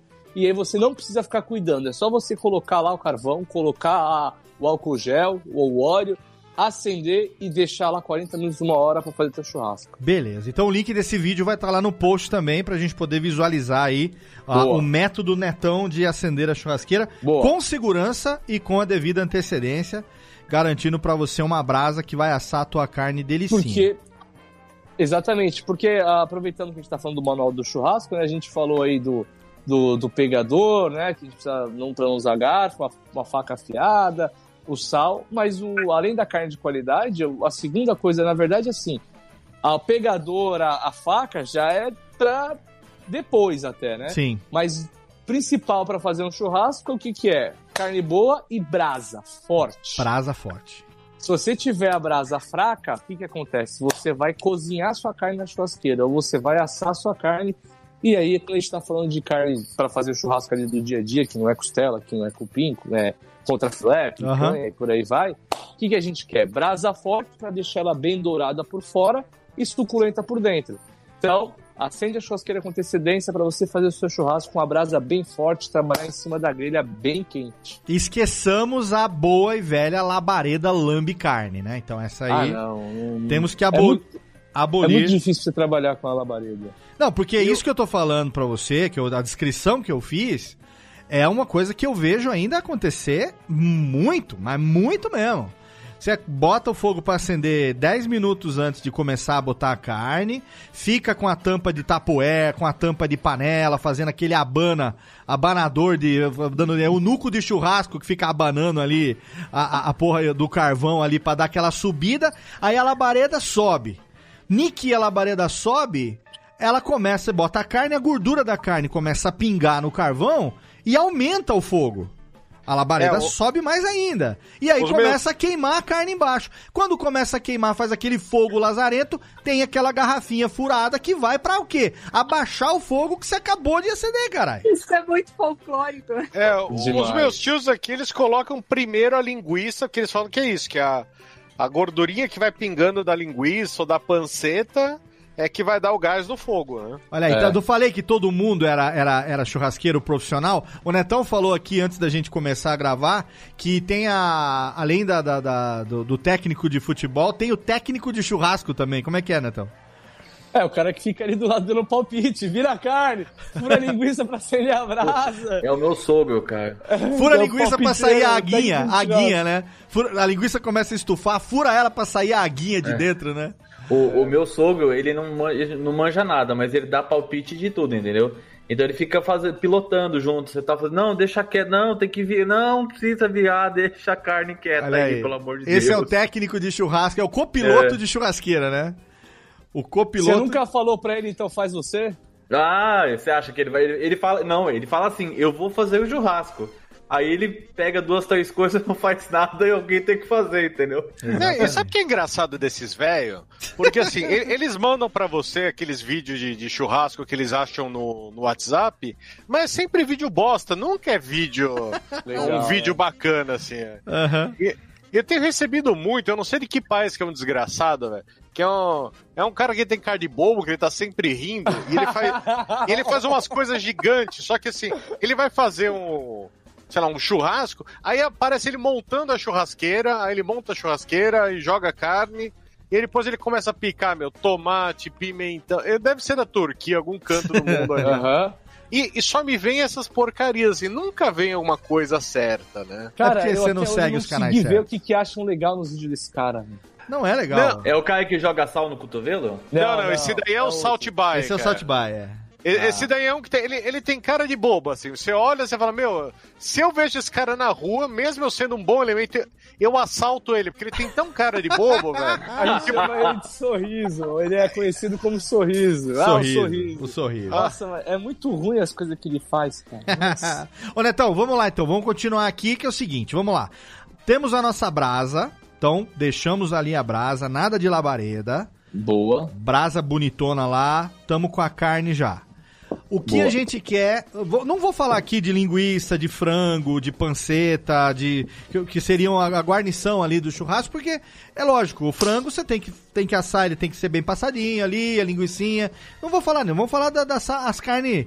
As carnes suculentas, carne, os corte bovino bonitão que a gente, né, que é o que a gente chama de a- o da diretoria, que é o que a gente gosta de Boa. fazer. O que a gente quer é manter a suculência da carne, correto?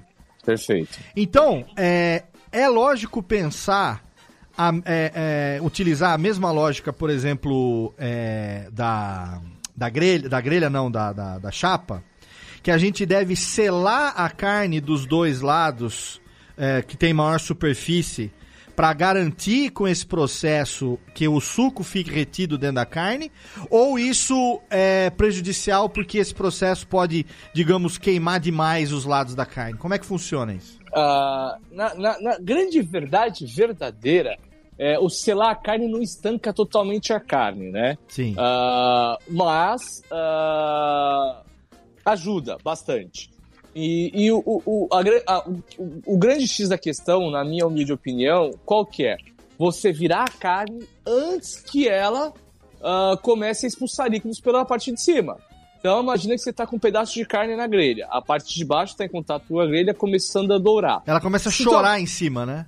Isso, se tua brasa não estiver bem forte, ela começa a chorar em cima. O que, que você está fazendo ali? Expulsando os líquidos da carne.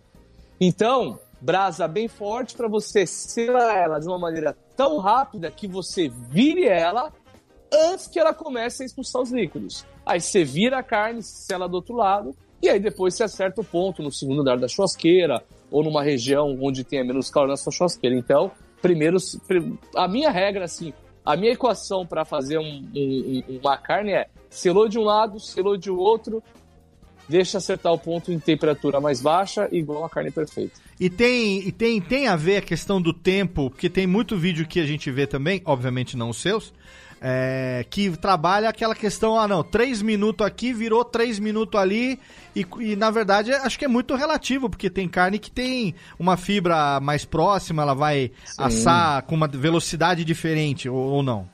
Sim, sim. Ah, por exemplo, você pega um contrafilé que a gente divide entre bife ancho e e chorizo, né? Certo. A parte do contrafilé, que é, pra você ver, é um, é um corte bovino só, é o lombo do boi. Uhum. Ah, na parte do bife ancho, a gente tem um músculo a mais, que é o spinalis dorsis, que é aquela beiradinha de fora, né? Que é bem macia, suculenta.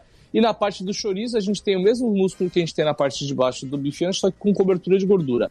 Só que ali onde a gente não tem a gordura e onde a gente tem a gordura, debaixo dessa gordura, a gente tem no chorizo a fibra mais fechada e no bife ancho a fibra mais aberta. No contrafilé, a gente tem o bife ancho e chorizo. O ancho, a fibra é mais aberta do que no chorizo. A fibra do ancho sendo mais aberta, ela me dá um tempo de cocção diferente da fibra do chorizo, que ela tem a fibra mais fechada. Certo. Então, como é que eu vou falar para você, ó?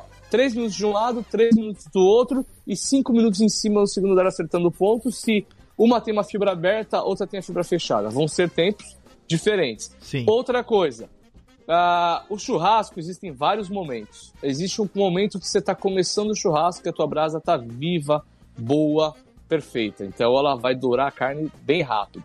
Vai ficar ali, de repente, dois de cada lado. Tem um outro momento que a churrasqueira é um organismo vivo, né? Até a gente, o Dierson fala, a churrasqueira é um organismo vivo. A gente brinca bastante sobre isso. Por que é? Porque ela está o tempo inteiro mudando de, mudando de temperatura. A, a temperatura de brasa de grelha está em cada momento do churrasco uma temperatura. Imagina que você já está no meio do churrasco, você já fez ali uns 10 quilos de carne. A tua brasa já está mais fraca. Então vai demorar um pouco mais para você fazer a, a sua carne. Imagina que você está no final do churrasco, que já está todo mundo meio cheião, aí você fala, putz, eu tenho aqui um pedacinho de picanha ainda. Quem quer? Todo mundo, opa, picanha eu quero. A brasa está mais fraca. Ou seja, vai demorar mais tempo para você selar de um lado e de outro. Sim. Então, não tem como eu te falar, ó, vai ser sempre três minutos. E ainda tem várias outras coisas a anatomia, a, a, raça do animal, por exemplo. Um animal de raça Angus ele tem uma facilidade para reação de Maillard muito maior do que um animal de origem zebuína. Ou seja, uma carne de Angus faz a, ela doura mais rápido do que uma carne de Nelore. A umidade relativa do ar vai interferir, a altura da grelha vai interferir, tipo de grelha vai interferir, o material da grelha vai interferir, temperatura ambiente vai interferir tudo vai interferir um pouquinho para essa equação de quanto tempo vai ficar carne na sua grelha. Então eu nunca vou poder te falar com exatidão, vai ficar 3 minutos de cada lado. Vai depender de muitas variáveis. Então o que a gente usa é carne dourou, vira. Dourou de novo, bota para acertar o ponto. Então a gente precisa ter, acima de qualquer coisa, observação e Observação. uma sensibilidade também, que você vai ganhando a experiência ao longo do tempo é, para lidar com cada corte, né? Exatamente. Eu tenho uma dica para que a pessoa fala assim, pô, Netão, você fala que você dourou, dourou a carne e vira, mas como é que você que a carne dourou se está encostada na grelha? Tenho, como é que eu olho debaixo da, da, da grelha para saber se a carne está dourada? Tem uma dica.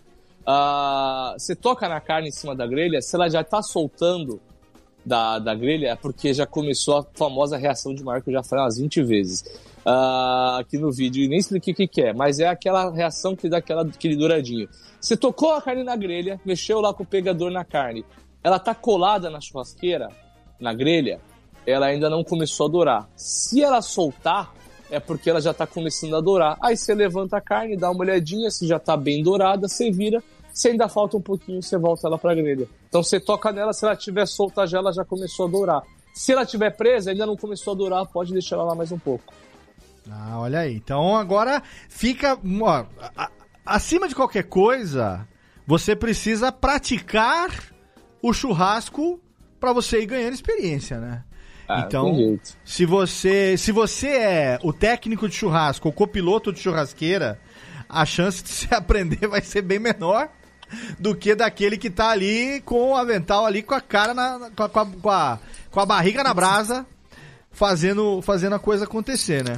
Pô, mas é um esporte bom de praticar, não é, Léo? Fala aí. Porra, mano, esse é um esporte excelente. Eu, na verdade, sou meio suspeito porque eu não me lembro de estar numa posição na minha vida que não fosse. A não ser quando eu era criança, né? Bem, bem jovem, mas. É, já em idade adulta, sempre na posição de piloto mesmo, no churrasco. Meu churrasco, no meu churrasco mando eu. E ninguém Mas aí vê... é o lance, Léo, porque o conhecimento ele pode ser uma benção e uma maldição, cara. Por porque na, na, minha família, meu pai ele sempre fez muito bem. E aí, o que, que meu pai sempre reclamou? Que nos churrascos ele ficava na churrasqueira, ficava todo mundo se divertindo, todo mundo bebendo, jogando bola, pegando piscina, e ele ficava lá com a barriga quente, todo preto de carvão. E aí, então, eu acredito que tem muito cara que vai no churrasco que manja demais mas ele prefere ficar quieto no cantinho dele, porque senão vão colocar ele para testar ali, né? E aí ele nunca mais perde o, o sossego, né, cara? Ah, eu não sei, porque a minha vida inteira, depois de adulto, eu sempre fui o cara da churrasqueira, então. É... Mas não vai ensinar os meninos para você poder agora poder ficar ali no cantinho, com o cachorrinho, mexendo no YouTube. Então, cara, mas é, eu acho que é o seguinte: é, eu, por exemplo, é, go gosto de churrasco desde moleque, Mas eu sempre fui um cara que eu sempre gostei de botar a mão na massa e fazer, Uhum. entendeu? Então, tipo, eu era o cara que ajudava meu pai ali, eu ia aprendendo e tal. Acho que é uma coisa que não adianta você querer falar, ó, vem aqui aprender se o, se o moleque não tiver o tesão de fazer também, sabe? Ah, sim. É, exatamente. Concordo, é o tesão de fazer. Falou o que Isso tá daí, pensando. quando a gente gravou anos atrás lá com, com o Tucano, com o Edu Merkel, de Homens na Cozinha, era o que a gente falava, né? Que a gente gosta de, de ver a reação nas pessoas, né? Eu, quando faço pizza lá na, na casa dos meus pais, no forno a lenha, eu passo a noite no forno, como duas fatias e. Assim, mas quando eu vou, vou pra mesa e o pessoal já se serviu, é legal você colher o feedback do pessoal, que ah, tava bom, tava isso, tava aquilo, né? Sim. Mas é muito isso. O, o churrasqueiro é. No máximo, assim, aparece sempre alguém ali pra, pra se compadecer e bater uma ideia, mas tem hora que você tá à mercê do, do povo, né? É, pô, cara, eu, eu, eu, eu me sinto um pouco responsável de um pouco dessa mudança. Se você for ver, hoje em dia, ah, muita gente está cortando a carne de frente, não mais de costas. Antigamente, o churrasqueiro cortava a carne numa tábua do lado da churrasqueira. Hoje, a maioria dos churrascos, eh, principalmente nos apartamentos novos, nos prédios novos, nas casas novas, a tábua fica numa mesa de frente para quem está comendo. Ou seja, o churrasqueiro ele parou de ser aquele cara que tá de costas pra festa, cortando a carne ali na pia a- de costas pra todo mundo, e ele tá cortando de frente pra quem vai comer o churrasco. Ele virou a estrela do churrasco. E o churrasqueiro é a estrela do churrasco. E aí também tem esse negócio. Ah, hoje as pessoas estão valorizando o churrasqueiro porque estão comendo coisas mais gostosas, porque hoje a gente tem mais conhecimento aí com internet, com tudo. E aí o cara que está fazendo se sente bem de ver as pessoas ali com aquele tesão comendo e o cara realmente virou uma estrela. Mas em algum momento, sim, vai estar todo mundo se divertindo, você vai estar ali se fudendo na churrasqueira. Só que pro cara que tem o tesão de fazer o churrasco, não é o saber fazer o churrasco. O cara que sabe fazer churrasco, que fica sentado de canto vendo o YouTube no churrasco, não é o churrasqueiro. O churrasqueiro é o cara que tem o tesão, que tá se satisfazendo tanto quanto o cara que tá lá na quadra jogando bola fazendo churrasco. Que eu acho que o Léo sente, que é o que eu sinto que muita gente sente. Aham. É, eu gosto, cara. Eu sempre gostei. Eu gosto de servir as pessoas, sabe? Eu gosto de estar ali. É... é um prazer que eu tenho, sabe? Então. Você proporciona uma experiência para as pessoas, né? É diferente do que simplesmente assar. Eu acho que é, é engraçado. é, alguém antes comentou sobre fazer a pizza, né? Que é- também é, é interessante. São coisas que a gente está acostumado a congregar as pessoas para fazer. É, é mais do que simplesmente sentar para comer. Exato. Você tem toda uma ritualização e aí é muito mais interessante é, proporcionar isso para as pessoas, né, para quem gosta. E com isso você ter aquela a, a, a cara da pessoa de que está saboreando, que está comendo, você, você tá propondo aquilo ali. Então, é isso, diferente do é- que mexer uma panela e sei lá. É? Jéssica, é tudo é exatamente como eu me sinto assim. Quando, quando eu, eu organizo um churrasco aqui na minha casa, é, eu começo três dias antes. Eu É um evento, começo, claro. é, eu começo preparando, vou ver se eu tenho carvão suficiente. Eu já passo nos dois açougues aqui, que são poucas opções que eu tenho aqui em Serra Negra, mas eu já passo vendo, ah, você tem tal corte? Não, mas vai chegar amanhã, ah, então encomendo, não sei o que. Sabe, eu gosto de, de pensar o que, que eu vou servir de guarnição. Eu venho, dou uma lavada na churrasqueira, se a grelha tá suja, eu vou dar uma, uma areada. Às vezes, eu, entendeu? Eu, eu vou preparando. No dia do churrasco, eu acordo mais cedo. Vou, é tipo assim, eu vou receber os meus convidados aqui, a minha família. Geralmente é sua família, né? Mas é uma. É uma, uma Ritual, dedi- você gosta do ritual. é, e é um ritual que é muito pessoal, assim, porque, tipo, ninguém sabe em que nível que eu me dedico pra isso, sabe? Pessoal, a hora que ele chega já tá tudo meio pronto, tudo meio adiantado e tal. Ninguém sabe o quanto que eu fiquei ali na expectativa, preparando, não sei o quê. E até por isso é uma coisa que eu não faço muito, né? Gostaria eu de fazer muito mais. Mas não é uma coisa que se faz com uma frequência tão grande. Mas quando rola, puta, eu gosto, cara. Eu gosto de botar meu avental, eu deixo a cervejinha gelando já, sabe? Às vezes é, a gente que gosta de cerveja artesanal, cerveja especial ali, gosto de ter uns sabores diferentes pra fazer, é, brincar de harmonizar com os cortes de carne e tal. É um, sei lá, é Eu, um... eu, por exemplo, eu gosto muito de cozinhar. Já falei por várias vezes aqui, eu gosto muito de cozinhar. Aham. Eu até gosto de fazer churrasco, só que a fumaça me dá uma ferrada. Ah, fumaça. Então, tipo, eu não, não, não me fico legal depois do churrasco. Na hora tá tudo certo, mas depois eu fico arrebentado, assim, de, é, de pulmão, essas coisas. Mas eu, eu gosto, de, isso que o Léo tá falando é muito verdade. Assim, eu, eu, eu me divirto muito fazendo, eu acho que é uma coisa que eu queria poder fazer mais. E, e, e, eu entendo isso porque você faz pelo prazer de se ver as pessoas comendo uma coisa gostosa. É, assim, é, é tipo é, um- sim.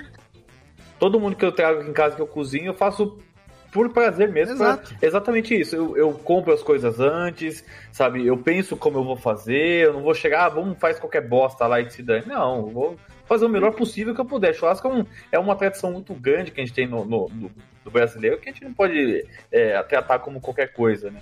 Por isso que eu acho tão engraçado quando alguém fala, né? Quando alguém chega querendo jogar álcool e tal, porque eu, eu entendo, vou dar, vou dar uma de Heisenberg aqui. É tudo uma grande equação química, né? Não é, não é só você chegar para fazer proporcionar aquela explosão que é o que o álcool vai fazer, é uma reação super rápida que explode um negócio ali e pode, né? Enfim, tem todas as implicações, eh, de- né? De saúde, enfim, que pode acontecer. E essa preparação que vai sendo feita antes é típica de quem tem um cuidado, né? É. Que- Que você está oferecendo essa experiência para as pessoas. E eu criei Então, uma barreira com isso aqui. álcool, né? É uma coisa Não, não, não, não, isso que você tá falando é total propriedade, Jéssica. E eu criei uma barreira também aqui, que é o seguinte: é, ninguém se mete no meu churrasco.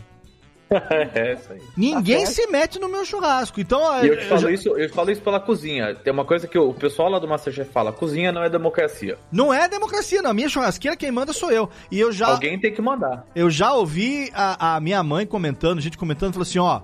Deixa ele lá, que ele tá no transe dele lá, ele tá no momento dele. Da- Daqui a pouco tá. da- a hora que começar a sair. Quem, quem só quer a carninha na mesa, relaxa que vai sair.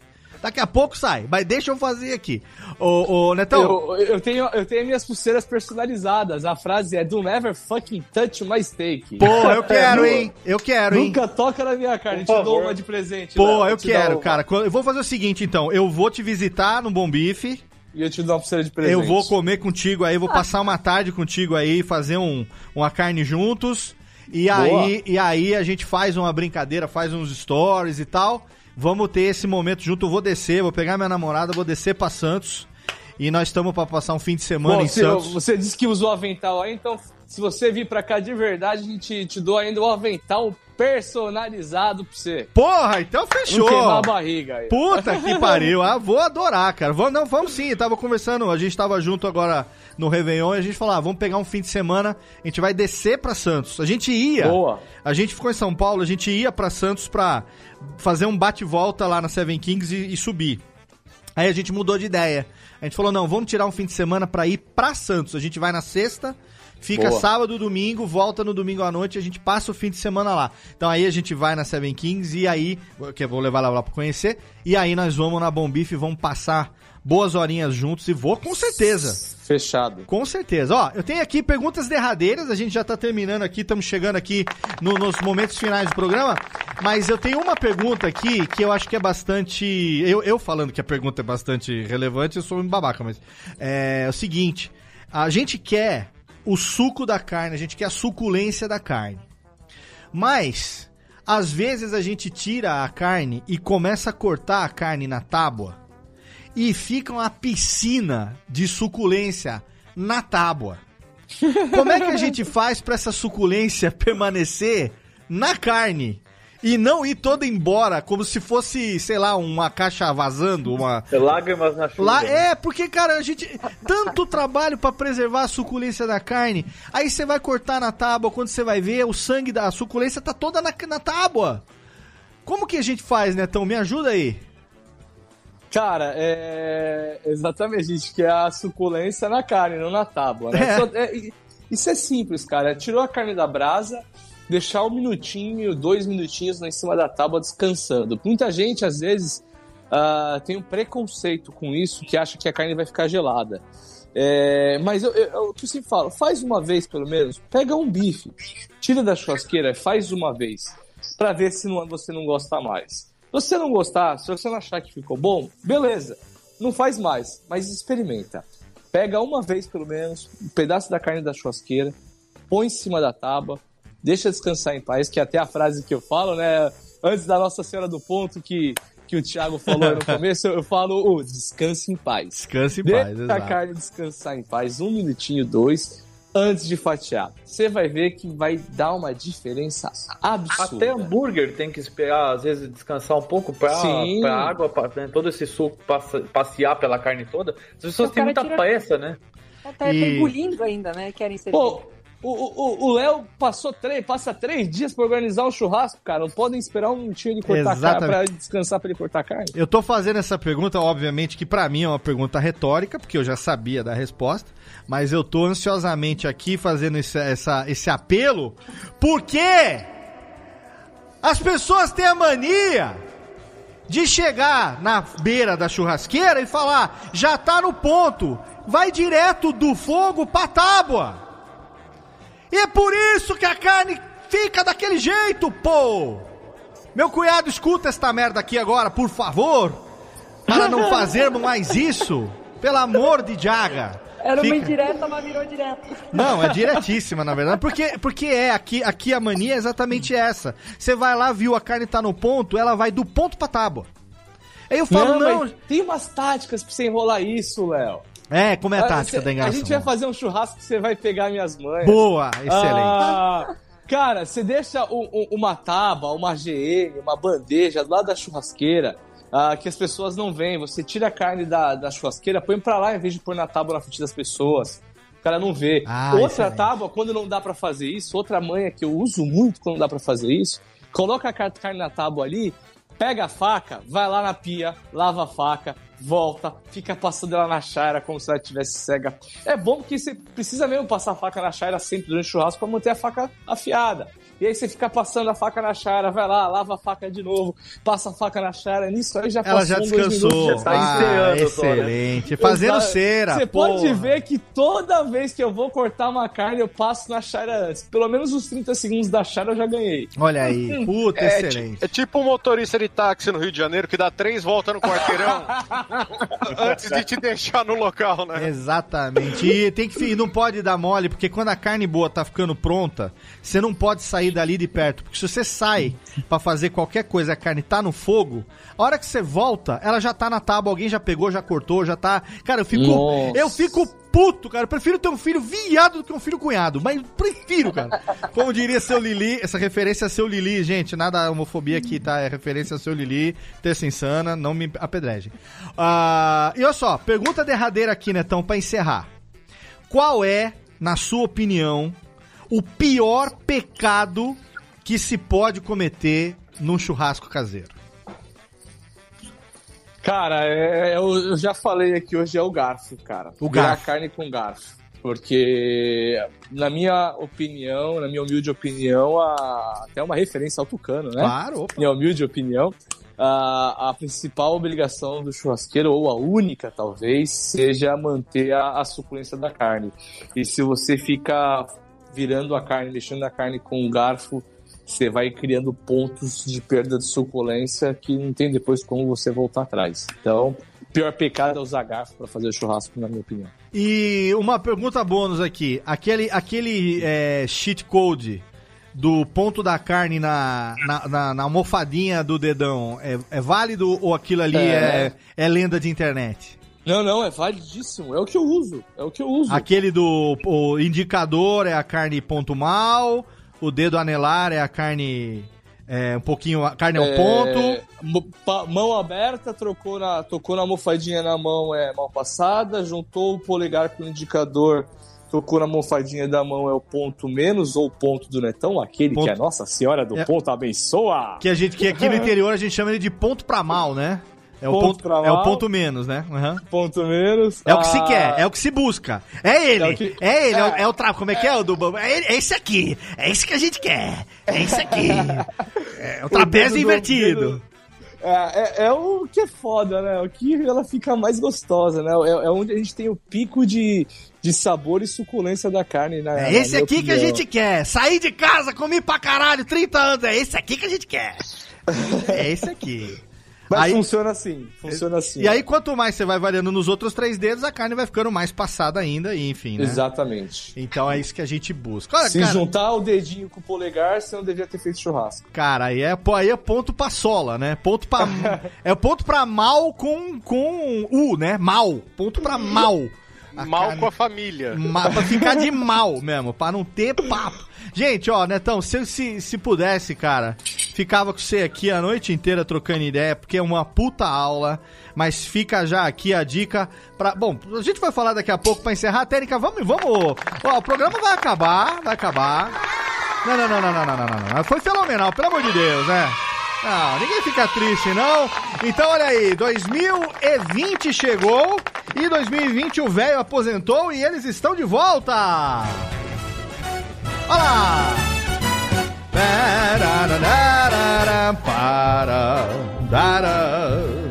Amigo, estou aqui. Amigo, estou aqui. Sim, amigo, estou aqui encerrando mais uma edição. Olha aí a gente em 2020 fazendo radiofobia pra você. Que delícia fenomenal. Nesse nosso mês de janeiro não poderia ser diferente para você garantir aí os seus churrascos ao longo de 2020, um ano bucesto, teremos um dia a mais, então que esse dia seja um dia de churrascada e para isso nós garantimos aqui um programa hoje totalmente fenomenal. Quero agradecer a presença dela, churrasqueira de air fryer com carvão, Jéssica Bertol. Obrigado, querida. Eu que agradeço, mas eu, eu sei fazer um churrasco direitinho, mas eu também boto muita energia, então também não, né? Não dá pra ficar fazendo sempre, mas é, é isso aí. Dá pra gente, nosso amor a gente inventa. Olha Ô, aí, delícia. Deixa eu interromper aqui, Fala, Léo. então, Ah, manda. Ô, Jéssica, você como gaúcha, e eu te nomeei fiscal aí do, das besteiras que eu tava falando. Ah, as asneiras que eu falei, o que, que você achou? Não, não é asneira nenhum- nenhuma, de forma alguma.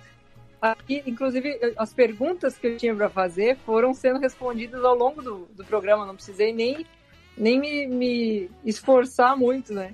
Foi uma coisa. é, assim, até a, a parte que mais me, me chamou a atenção é você falar na segurança. Meu pai foi uma pessoa que já foi vítima de explosão na churrasqueira. Eita, olha aí. E- Então é, é isso, às vezes o pessoal, justamente porque tem essa cultura local, ah, é fácil, a gente vai, a gente faz e não sei o quê. Aí justamente por isso parece que é uma coisa muito simplória e não É. é. né? Fácil e simples não são É. a mesma coisa. Então- Churrasco é uma coisa É. simples, não significa que é fácil. Só porque tem, sei lá, né, junta meia dúzia de tijolo atrás da casa e vamos fazer não sei o quê. Não é tão simples. Olha aí. Então essa, Caramba. essa, essa, esse carinho, né? Esse carinho que tem que ter, eu acho que é, é, fala, fala mais. Assim, você, você tem um respeito, acaba dando não só pelo, pelo cozimento da carne, pelas técnicas, mas até pela tradição também. Olha aí, então Netão ganhou o selo Jéssica Bertol de qualidade. Obrigado, Jéssica. Muito bom. Excelente. Então agradecendo aqui também a presença dele, que acabou de falar aí que fácil, extremamente fácil pra você e eu e todo mundo comer carne junto, Pedro Palota. É isso aí, muito bom. Obrigado, Netão, por, por todo o conhecimento aí que você passou pra gente. Eu adoro proteínas, né? Tem que falar só carne. é, Proteínas, errado, falar delícia. Proteínas. Sim, muito E- bem. Pedro Palotti, Oh. que está lá no seu Por Onde Vamos, mande um beijo para a senhorita Cat Adams, que estou com saudades. Pode deixar, pode deixar. Você tá devendo uma visita ainda aqui em casa, Léo. Sim, estaremos aí. 2020 é o ano dos, reen- dos reencontros e estou devendo visita pra Jéssica também lá em Santa Maria. Esse Opa! ano eu vou pra todos os lugares que me convidarem. Inclusive farei o sacrifício de voltar para São Bernardo se for convidado por Tiago Fujiwara. Olha, demorou. Aqui em casa a porta tá sempre aberta, Léo. A porta da rua pra gente ir embora tá sempre A porta tá aberta e a vassoura tá de ponta cabeça a do porta lado. da já. rua é serventia da casa. Tiago, eu quero que você agora tenha como uma das metas de 2020 você assumir o papel de macho alfa da churrasqueira e espantar os seus tios japonês que fica falando pra fazer a linguiça molhar o carvão. Não, Léo. Primeiro que eu vou, vou oferecer como sacrifício pra Nossa Senhora do Ponto e vou devolver o secador de cabelo da minha mãe, porque eu, eu, eu achava que era um cheat code muito bom, meu. Porque era isso, eu conseguia em 5 minutos, cara, já a churrasqueira tava estralando. É que esse cheat que você tá falando, você achou que é a código, e é a merda mesmo. É shit, é o shit code. Não, não, porque assim, eu manjo da pizza, cara. Da, da carne eu tô aprendendo bastante, assim, depois que eu, que eu comecei a me apaixonar por hambúrguer, aí a paixão pela carne vai vindo junto, né? Então sou, sou fanzaço do Netão, assisto o canal. Eu, eu, agora eu tô, tô num nível de, de doideira que eu fico assistindo uns canais do pessoal afiando faca, porque para mim minha, minha faca nunca tá boa. Que nem... O Neto ele corta as coisas, parece que ele tá cortando manteiga. Né? Excelente. E é porque a carne é, é outra também, né, negão? É tipo, é, não, parece aquele negócio do pica-pau que ele pega o fio de cabelo e passa no machado e corta o fio de cabelo, sabe? é, nossa, eu, eu vejo. Rei Luizinho, Rei Luizinho.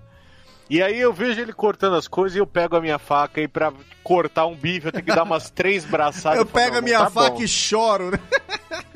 É, exato. Mas, mas é, ano de mudança, é ano de aprendizado esse daqui, Léo. Até o fim do ano eu vou estar tá fazendo um churrasco no mínimo decente. Vamos, e você e a Aline e as gêmeas vão ter que vir aqui pra Serra Negra pra gente fazer um churrascão junto aqui, hein?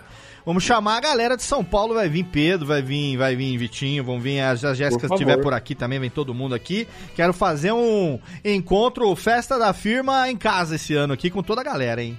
Só quem, chamar. Quem sabe eu não compro o passe do Netão pra vir aqui com nós. Ó, que delícia. Pô, aqui eu vou, hein? Ah, é, só ele, ele, pega o ônibus até São Bernardo e vai de carona comigo. Aí, então. Aí, Serra, Serra Negra é pertinho. Aí, ó, de Santos até aqui é 40 minutos sem trânsito. Olha aí, excelente. Netão, brigadaço pela participação. Puta que programa foda, cara.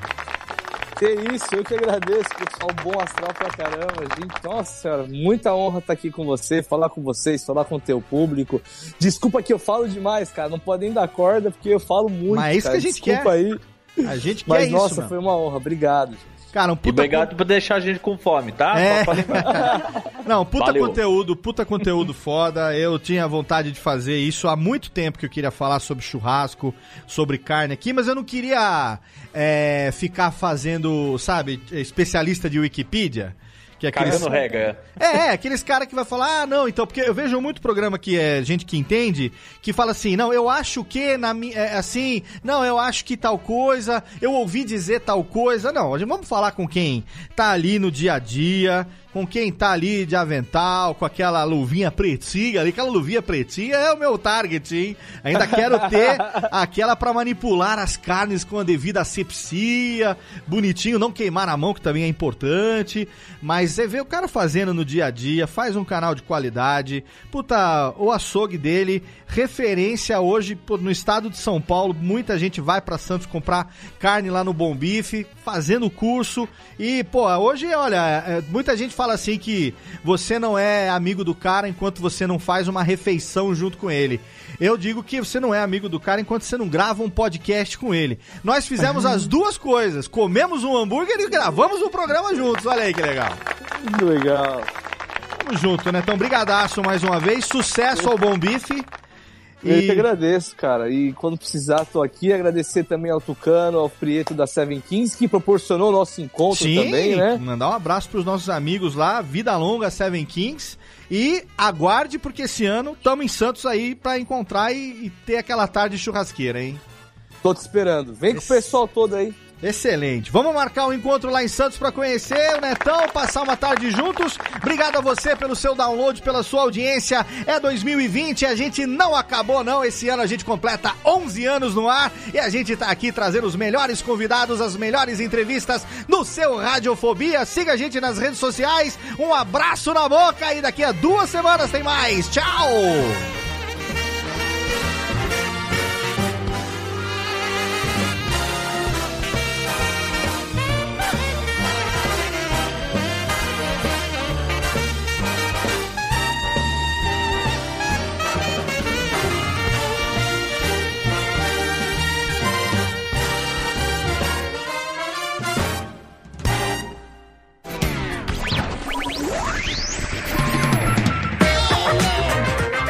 Este podcast foi publicado pela Radiofobia Podcast Network Acesse radiofobia.com.br barra podcast para conhecer e ouvir todos os nossos programas ou assine no seu agregador de podcast preferido. Esperamos você no próximo episódio.